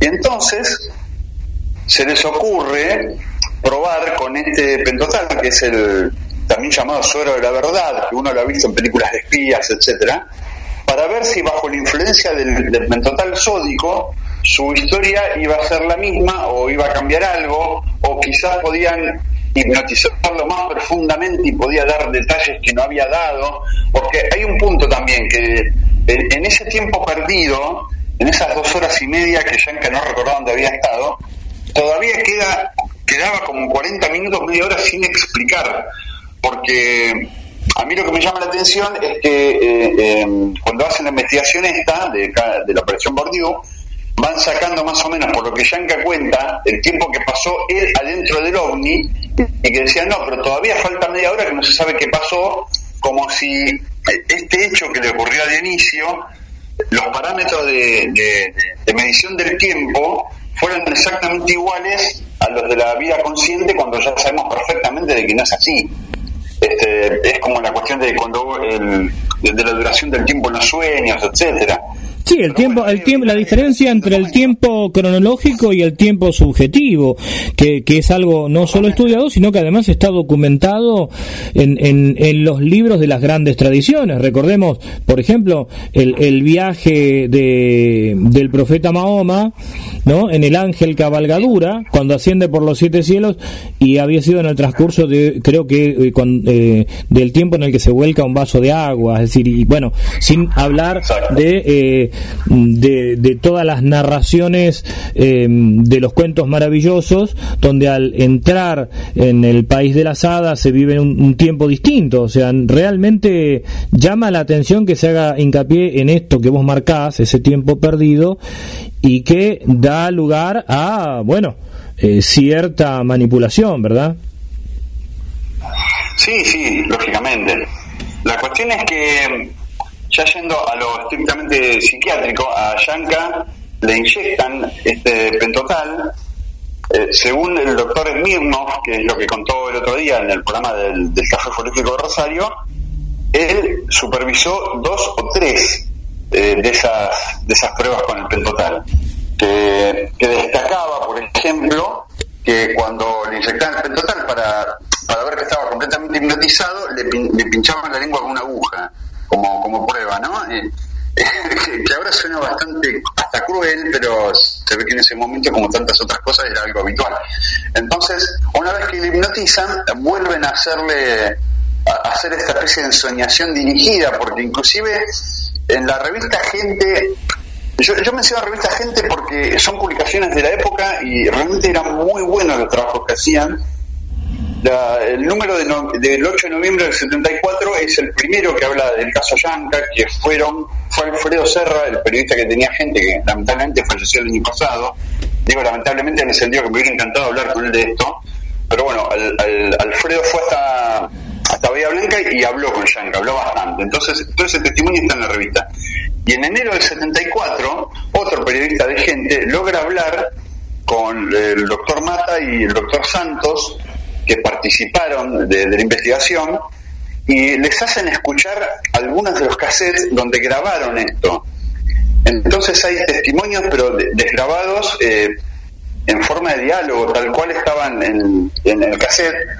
Digo, y, insisto con esto en forma de diálogo, porque lo, lo iban llevando a, a Dionisio de una manera que también te da para pensar si no es que ya le iban induciendo cosas. De hecho, Dionisio dijo en, la entrevista que también se le hizo hace poco, ¿no? cuando lo redescubren después de tantos años, como que cuando le preguntan qué es lo que recuerda, y él da a entender que lo que recuerda es lo que le dijeron, porque él de, lo que le pasó no se acuerda de nada, porque por eso le tuvieron que hacer hipnosis. Entonces ya no sabe si lo que lo que recuerda es lo que le dijo Serpa, cuando digo Serpa me refiero al equipo, ¿no? Si lo que recuerda es lo que dijo Serpa o recuerda realmente lo que recordó bajo la hipnosis, porque ya después de tantos años se le confunde. La cuestión es que, bueno, además de utilizar un fármaco, un, opiáceo eh, de, de relativa peligrosidad para una persona, pensemos que, viste, cuando, cuando se opera alguien, eh, eh, el tema de la anestesia es muy delicado y hay que hacer un montón de pruebas, pruebas cardíacas, etcétera. No- es tan sencillo dormir a alguien para operarlo, para decirlo en, pa- en palabras eh, corrientes. No es tan sencillo. Y bueno, y esto no deja de ser un anestésico y no sé qué pruebas le habrán hecho y al tipo le mandaron, bueno, listo, vamos a darle, le, mandamos pentotal y, y que hable. Le hicieron tres o cuatro pruebas y y después eh, de la operación en Bahía Blanca fue llevado a Buenos Aires donde continúan con el equipo de NIFE en Buenos Aires que le hicieron pruebas psicológicas, determinados test que, que Serpa los menciona en el libro. Yo la verdad que no soy un experto en psicología, así que no, no, no- no conozco bien de qué se tratan, pero bueno, son determinados test. Este, y parece que también le siguieron aplicando pentotal. La cuestión es que el recuerdo que tiene Dionisio 48 años después del caso es lo que él sufrió con la aplicación de Pentotal. Y creo que eso es, crucial. Porque en esa época, como bien hizo notar Néstor Berlanda en un programa dedicado también a- al asunto este peliagudo, no hacía falta ni siquiera consentimiento escrito ni, ni ninguna otra cosa. Le preguntaron a, a- bueno, también lo dice Mirno, ¿no? Que era todo de palabra. Le preguntaron a Yanka, le dijeron más o menos de qué se trataba y él aceptó. Eh, quizás por una cuestión también de que vienen ocho, ocho médicos, ocho expertos en esto y, y te dicen hay, hay que hacer esto y vos que si vos no sos deci- sos un tipo humilde tranqui que querés saber qué pasó le decís bueno sí dele dele pero eh, no sé hasta qué punto le dijeron de los peligros de- del tema y bueno y es lo que recuerda el sufrimiento lo cual es bastante bastante notable porque según Smith no eh, es imposible que le haya sufrido, es un anestésico que se duerme y nada más. Pero sin embargo vos lo escuchás a Yanka y, y, Yanka asegura que él eh, era terrible lo que sufría, pero en el relato es interesante porque él dice que el pentotal se inyectaba en la nuca. Dice, era, era como textual, ¿no? Yo lo volví a escuchar el otro día. Era como si me arrancaran la cabeza. Y el, el pentotal se aplica de manera endovenosa en, en un antebrazo, en donde hay una vena, ¿no? Es, es imposible que inyecten algo en la nuca. Sí. Con lo cual, eso es un detalle muy interesante. Eh, eh, lo, lo dijo también eh, Berlanda, justamente le preguntaron de eso. Bueno, lo dijo Milnos también, que era imposible que se inyectara en la nuca, que era no Sí, no que tra- lugar tratándose de, de pentotal no no concuerda no no no, no concuerda el lugar Claro. que dice Yanka con, con el lugar físico ¿no? Claro, uno, uno podría hipotetizar de nuevo, otra vez, otra más, sobre todas las que hay en este caso, y pensar si no se le confunde a Dionisio algo que haya sucedido dentro de la presunta nave extraterrestre o de, donde haya estado, porque mm, también recuerda que los seres le, tocaron con un guante de otro color. Él cuenta que estaban vestidos de tal manera con un guante de cierto color, que la, la mujer se cambia, o lo que parecía una mujer, se cambia los guantes, se pone un guante de otro color, le toca eh, una ceja y ahí le queda como una, una marca también, como que le hicieron determinado tipo de, análisis o algo sucedió ahí adentro de, la nave y uno podría pensar que quizás algo le hicieron en la nuca y que, y que él se confunde con que fue la aplicación de Pentotal. Pero de todos modos, más allá de todo esto, lo que sí queda es que Dionisio Yanca eh, se dijo en su momento que era un camionero fabulador, se, se dijeron un montón de cosas de él. Pero la cuestión es que el tipo nunca quiso buscar fama con esto. En su momento fue una persona conocida, fue destacado, pero por el caso, pero no sé, al año siguiente o a los dos años ya nadie se acordaba de él y él además se dedicó como a esconderse. Se, eh, yo quedó como aterrorizado con todo el asunto y durante mucho tiempo vivió en distintos lugares, cuando llegó la época de los celulares iba cambiando chips, o eso pues, comentaron, ¿no? Eso se- Sí, eso es lo que él comentaba. Sí, sí, sí, es lo que él comentaba. Claro. Mm. Entonces, eh, y él no está ahora en una posición económica que digas, uy, la plata que hizo con este caso. No, al contrario, casi yo no voy a decir que le arruinó la vida, pero pero prácticamente como que no, no, no pudo conseguir ningún logro material, ni, ni, ni conseguir fama, ni nada de, de nada. Eh, yo creo que si una persona que, inventa algo, que fabula una cosa como esa, lo hace para conseguir algo, ¿no? Eh, no, no, no, no lo hace gratuitamente. Bueno, voy a inventar que me secuestraron los ovnis porque sí, claramente, eh, si, si lo hubiera inventado buscaría algo y nunca buscó nada. Con lo cual, eh, eh, es, un tema, ¿no? Porque hay investigaciones de la época como la de Guillermo Roncolón y la de Roberto Banks, que, inclusive están reflejadas en algunos artículos que aparecieron, que, dicen que Dionisio era no solo que era pendenciero, que era una personalidad casi, este, mm, eh, eh, ¿cómo es la palabra que usa? De casi psicopática, era bastante duro son en, la apreciación de- del camionero. Y mm, inclusive en, en el, en el informe de Roncoroni, al final él reproduce eh, de manera casi como una copia exacta eh, el informe del doctor Santos, donde dice que este mm, que, que Yanka no era un testigo hábil, básicamente, que, que lo desacredita como testigo, que, era imposible que pudiera hacer este relato. Así que el, el caso quedó medio en la nebulosa, por más que Fabio lo, lo destacara de tal manera y, y fue su caballito de batalla de alguna forma. Es curioso que no lo incluya en el disco. Yo creo que tiene que ver también con que él lo reservaba para quizás para un disco completo del caso, o para alguna cosa así, porque la investigación había sido muy larga. También puede ser que, no sé hasta qué punto hubiera caído simpático que él contara en un audiovisual grabado así, que, habían, le habían inyectado pentotal sódico a, a Dionisio Yanca. Eh, por más que en la época pareciera algo normal, tanto lo que hablamos recién, esa Sí, yo, yo no, no estoy no estoy tan de acuerdo con que fuera tan normal, ¿eh? Eh, de hecho, había posturas, eh, el derecho comparado ya empieza a marcar algunas cuestiones a fines de los 60 en cuanto a, a, a este tipo de prácticas. Y además hay ot- otro tema. Se habla de si era legal o no, pero también está el marco bioético y está el marco ético.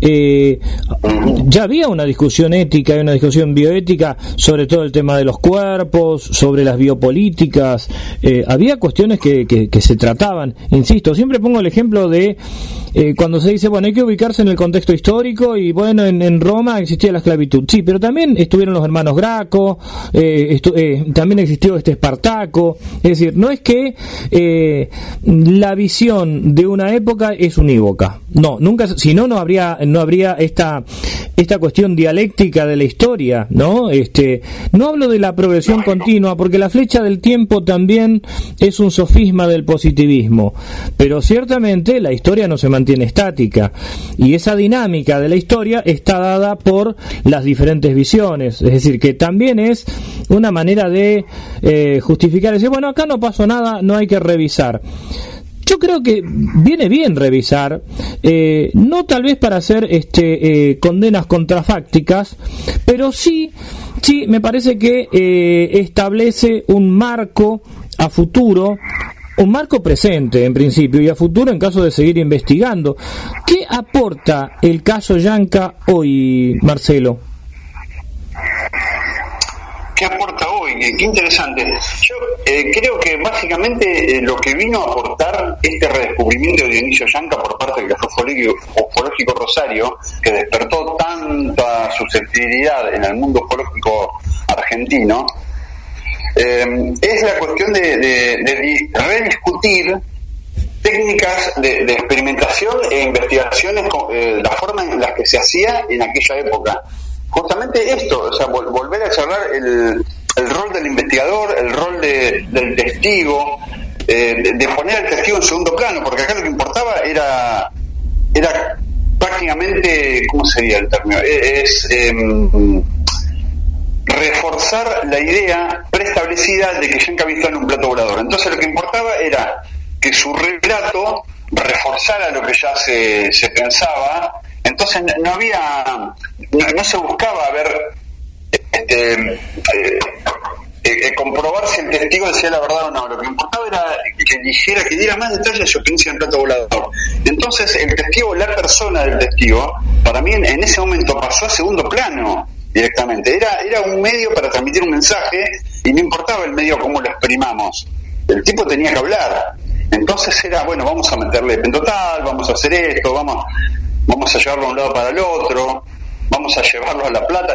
Eh, eh, es muy loco porque cuando lo traen a La, a la de Buenos Aires, el doctor Agustín Luchizano, toxicólogo, un, un catedrático de la Universidad de La Plata, fue, él lo trató de hacer aquí en La Plata, a hacer a, eh, a, a. Luchizano fue parte de, de ONIFE, inclusive en, en la lista de nombres que está en el disco de El Omni y sus misterios figura él, ¿no? Bueno, la cuestión es que eh, eh, Yanka viene a La Plata, come un asado con Luchizano, le cuenta el caso de nuevo, lo. Él, dice que le pareció muy buen tipo, un tipo tranquilo, humilde, pero, pero centrado, bueno, sobre Yanka, ¿no? Y después cuando eh, cuando Yanka tenía que volver a Buenos Aires y a La Plata, cuenta que bueno, hicieron como una vaquita para prestarle plata para que vuelva, para que pase la noche de hotel y no se tenga que volver esa misma noche a Bahía Blanca. Eh, ¿a, a qué voy con esto? Que a Yanka inclusive, si vos sos un tipo que vive en, Bahía Blanca, un tipo humilde, lo, haces venir a Buenos Aires, lo, lo experimentás, le, este, le haces test psicológico, le, pones más total, etcétera, etcétera, etcétera, ni siquiera pensás en que el tipo no tiene plata para volverse a la casa porque está perdiendo horas de laburo, el tipo con 25 años camionero, el tipo está dejando de trabajar para que vos hagas todo eso y ni siquiera pensás en eso. Y a mí me, por eso digo, no es que Yanka pidió plata por su testimonio como diciendo yo soy la estrella y quiero, voy a dar una conferencia y quiero que me paguen. No, el tipo pedía plata para volver a la casa. Este, porque esa es otra cosa que también se ha criticado mucho, como que Yanka le pedía dinero a los investigadores. Sí, lo menos, lo menos que se puede hacer es este, cubrirle el lucro cesante, porque no estaba trabajando. Claro, lógico, sí, sí, y, que si vos lo haces venir para investigarlo, aunque sea pagarle la comida y el hotel. O sea, yo no puedo creer que se, hubiera discutido eso en ese momento. O, o que apareciera eso en lo... eh, eso es lo que también cita Roncoroni, como diciendo, no, porque Yankee era un pícaro que... que un, detalle muy feo, por ejemplo, que está en el informe de Roncoroni, que, que se puede ver en...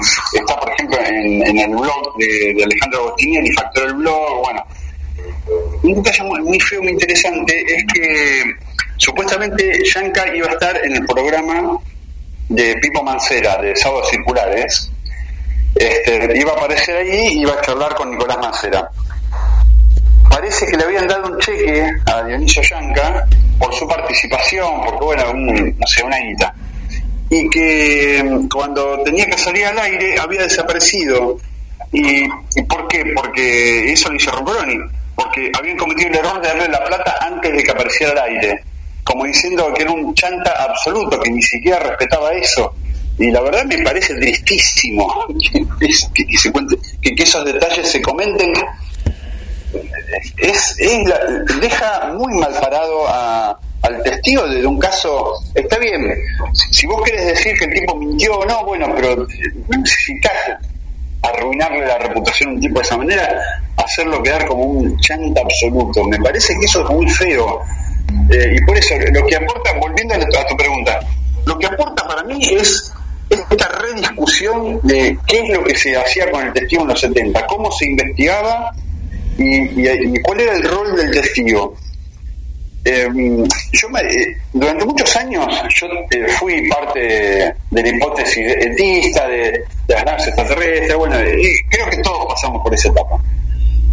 Cuando leí Los extraños, el libro de Berlanda y Acevedo, publicado en 2000, 2000 2001, yo lo leí en 2003 y el tipo dice algo que eh, los autores, ¿no? Néstor y, Juan, dicen algo muy interesante y, fundamental, que dice que el ufólogo no investiga ovnis. El ufólogo es un, eh, lo que hace es recopilar relatos. El, ufólogo escucha lo que le dice el testigo, salvo un caso muy particular. El ufólogo no, no va a estar en presencia de un ovni o, no va a ser contactado, no, bueno, ahora sí, bueno, es, eh, eh, es, lo que es lo que siempre sostuvo este Joseph, ah, Joseph Allen Hynek, ¿no? Cuando dice el investigador, lo que investiga son informes de testimonios de quien dice haber visto un ovni, no investiga ovnis.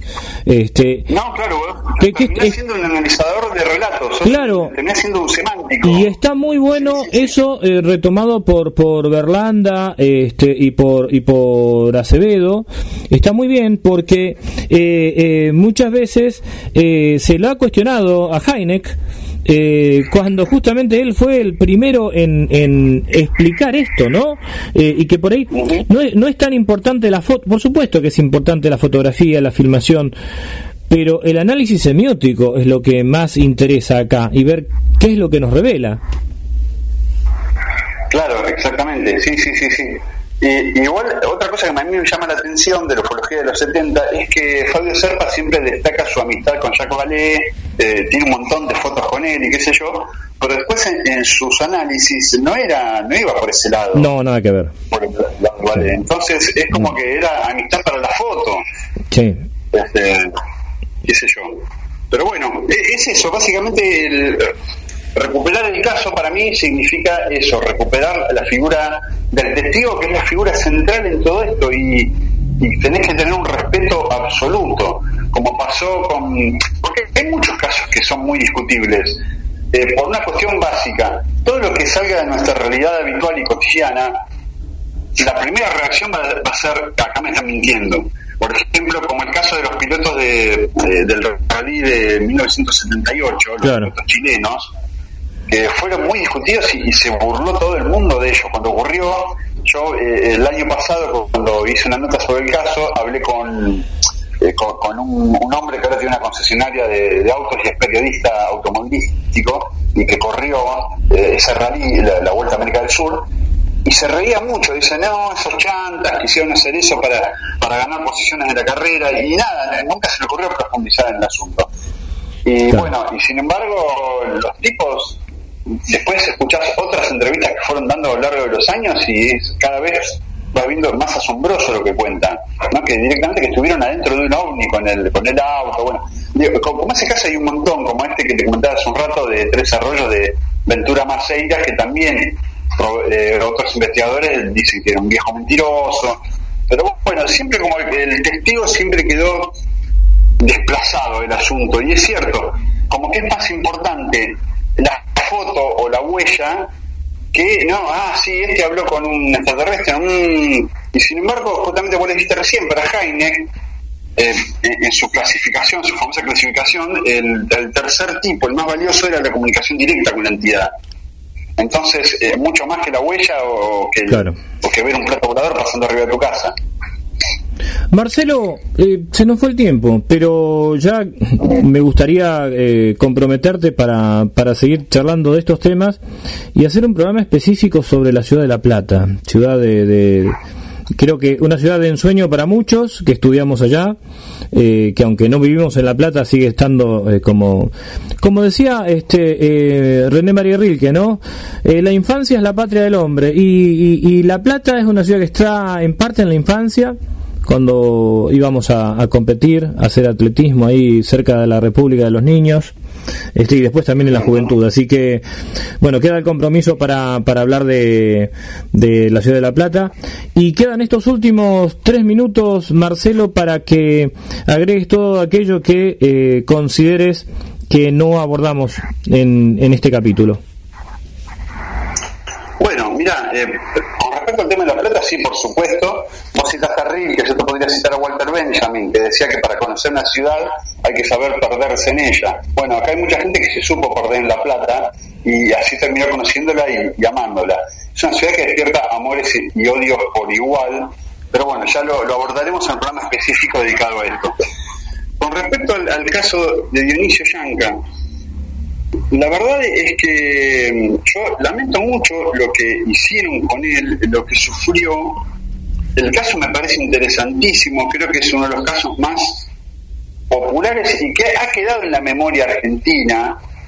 Y, mm, y lo que me encantaría ver si se. A ver, em, eso quedó claro en el segundo programa que hicieron el Café Ufológico sobre el caso, cuando habló Alejandro Agostinelli, un amigo de Alejandro Agostinelli estuvo a punto de, de- escribir un libro sobre el caso. Lo único que le faltaba es el contacto directo con Dionisio, pero tiene muchísimo material, eh, fotografías, tiene presuntamente tiene las grabaciones originales, lo- los cassettes, eh, o copias de los cassettes y un montón de material.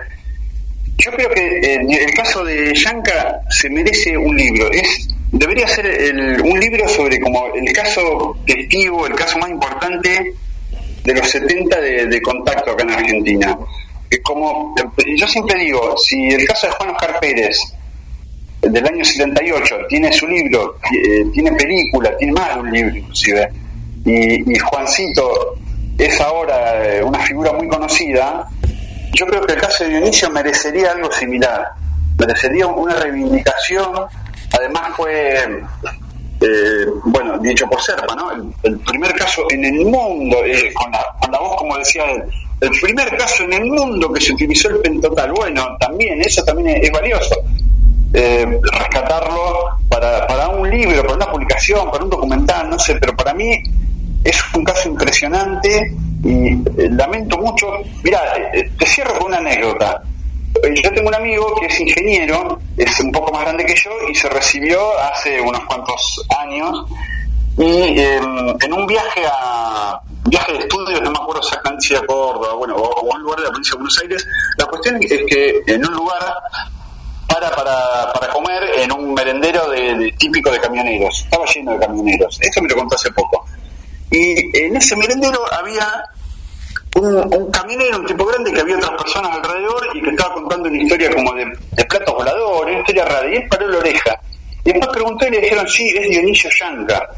Y él no sabía, no tenía ni idea de quién era Dionisio Yanca, pero lo que más recuerda es que Dionisio, eh, la mayor parte del tiempo, hablaba peste de Fabio Serpa y cómo le había arruinado la vida. O sea, y ese es un recuerdo bravo.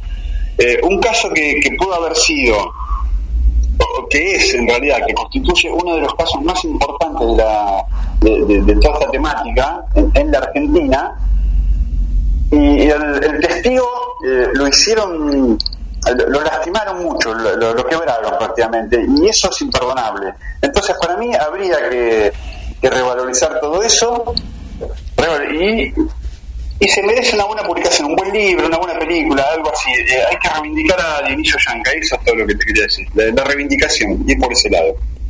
Muchas gracias, Marcelo Metayer, periodista, un amigo nuevo. Y nos vemos en próximos programas, Marcelo. Muchísimas gracias. Ah, Gracias a vos, eh, saludos a todos los oyentes. Cuando la oscuridad se fusiona con nuestras melodías. GDS Radio, la radio que nos une. Escúchanos en www.gdsradio.com.